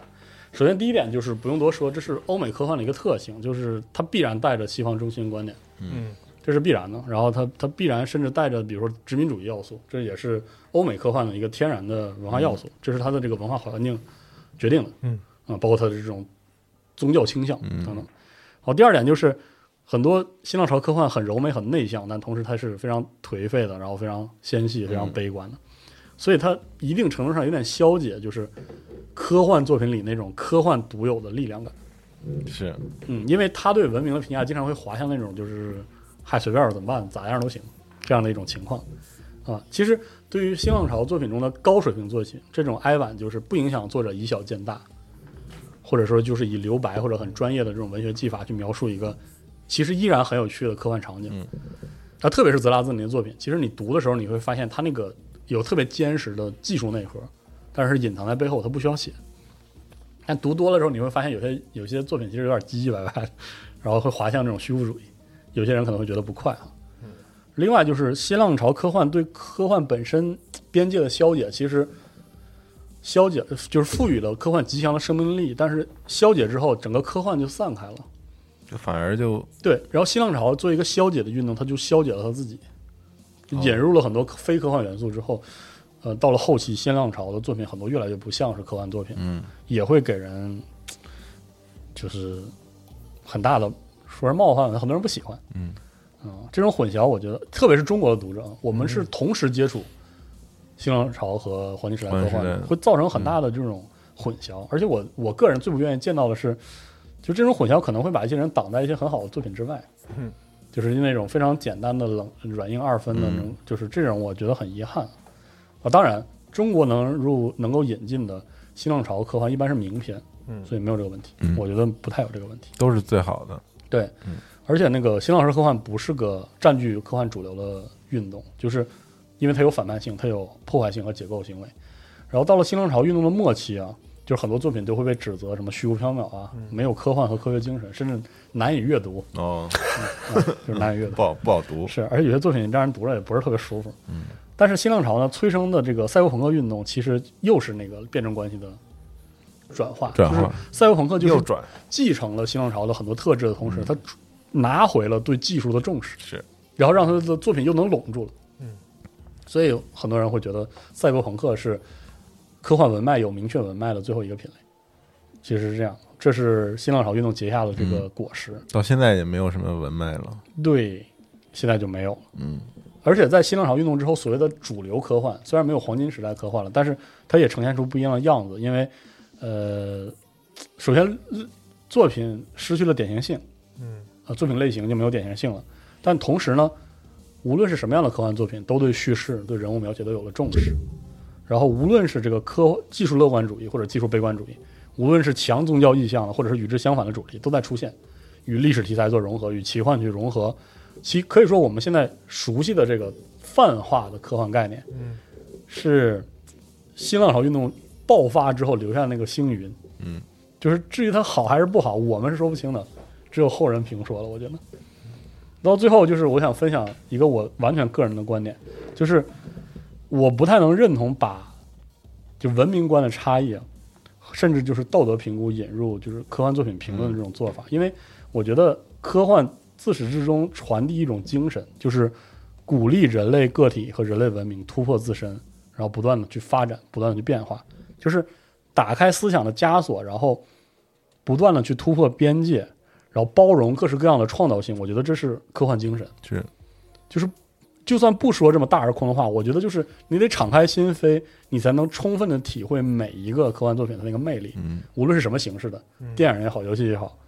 甚至聊书籍也好，这个过程本来就是很愉快的。就是我录这些节目，我的想法是分享的是这种愉快的这种是这种快乐感，感受到了，有没有什么道理的问题？嗯因为其实我是技术乐观主义者，嗯但我我也非常喜欢黄金时代的科幻作品，但是我不会因为这点去指责他的这个出发点是技术悲观主义的作品是不值得读的，嗯是坏的，是是错的。其实正好相反，我非常非常非常喜欢新浪潮的科幻作品，而且特别沉醉于就读这些作品中那种那种惊喜、那种快乐。嗯，就是。但现实生活中，对于现实利益，可能很多事儿，实践过程中，凡事总要有个对错吧。但是我觉得，在幻想的舞台，我们其实应该利用不论对错，对幻想的这种性质去了解、体验、感受更多的东西。而且我们其实也应该明确，幻想和现实应该有很明确的界限，二者不是互嗯相干预的。这样，所以这也是我为什么向很多很多人就是反复的推荐新浪潮科幻的名片的理由，因为新浪潮科幻是最能证明一件事儿的，就是科幻拥有着无限的可能性。嗯，然后我说一句逻辑非常跳跃的话，我觉得电子游戏也拥有无限的可能性。就是虽然抽冷的来这么一句话，但是我觉得逻辑其实是顺的。嗯，不知道各位是什么看法啊？嗯，所以这期节目就讲到这儿，可以很长时间啊。超长节目，超长节目对，但是听了三个故事，还挺但不以错的后我们能遇到表现新浪潮其他侧面特质的这个嗯作品，我们再来分享。到时候应该不会这么长了哈。下一期聊点儿哪个特质？我可能会，我可能想聊怎么去讲人的多样性、嗯这样的这样的故事。嗯好好，然后就到这儿，祝愿各位都能从这个书籍当中获嗯得乐趣，好吧？地平线可以不玩 啊，可以云一下，可以啊云一下嗯我就是突刚才不知道为什么听着听着，突然想起来那个那个游戏里阿洛伊啊，对那个 Silence 有一句评语，啊我觉得特别体现新浪潮对于黄金的反叛，对是黄金时代的反叛。他他他他他这么评价 Silence，就是说你对于全人类有着非常真诚的关心和爱护，哎是的，但你却不爱任何一个一个人。人，一个个体人。啊、我很喜欢这句台词。啊，对对对对，确实是 吧？嗯所以我们之后下一期我就可能会挑一些泽拉兹尼别的短片，然后甚至 PKD 或者是就是讲别人对新浪潮中新浪潮怎么去描重述视人啊对回归人的的那这种种那种感觉。好，那这期就先到这儿，我们下期再见，拜拜。拜拜拜。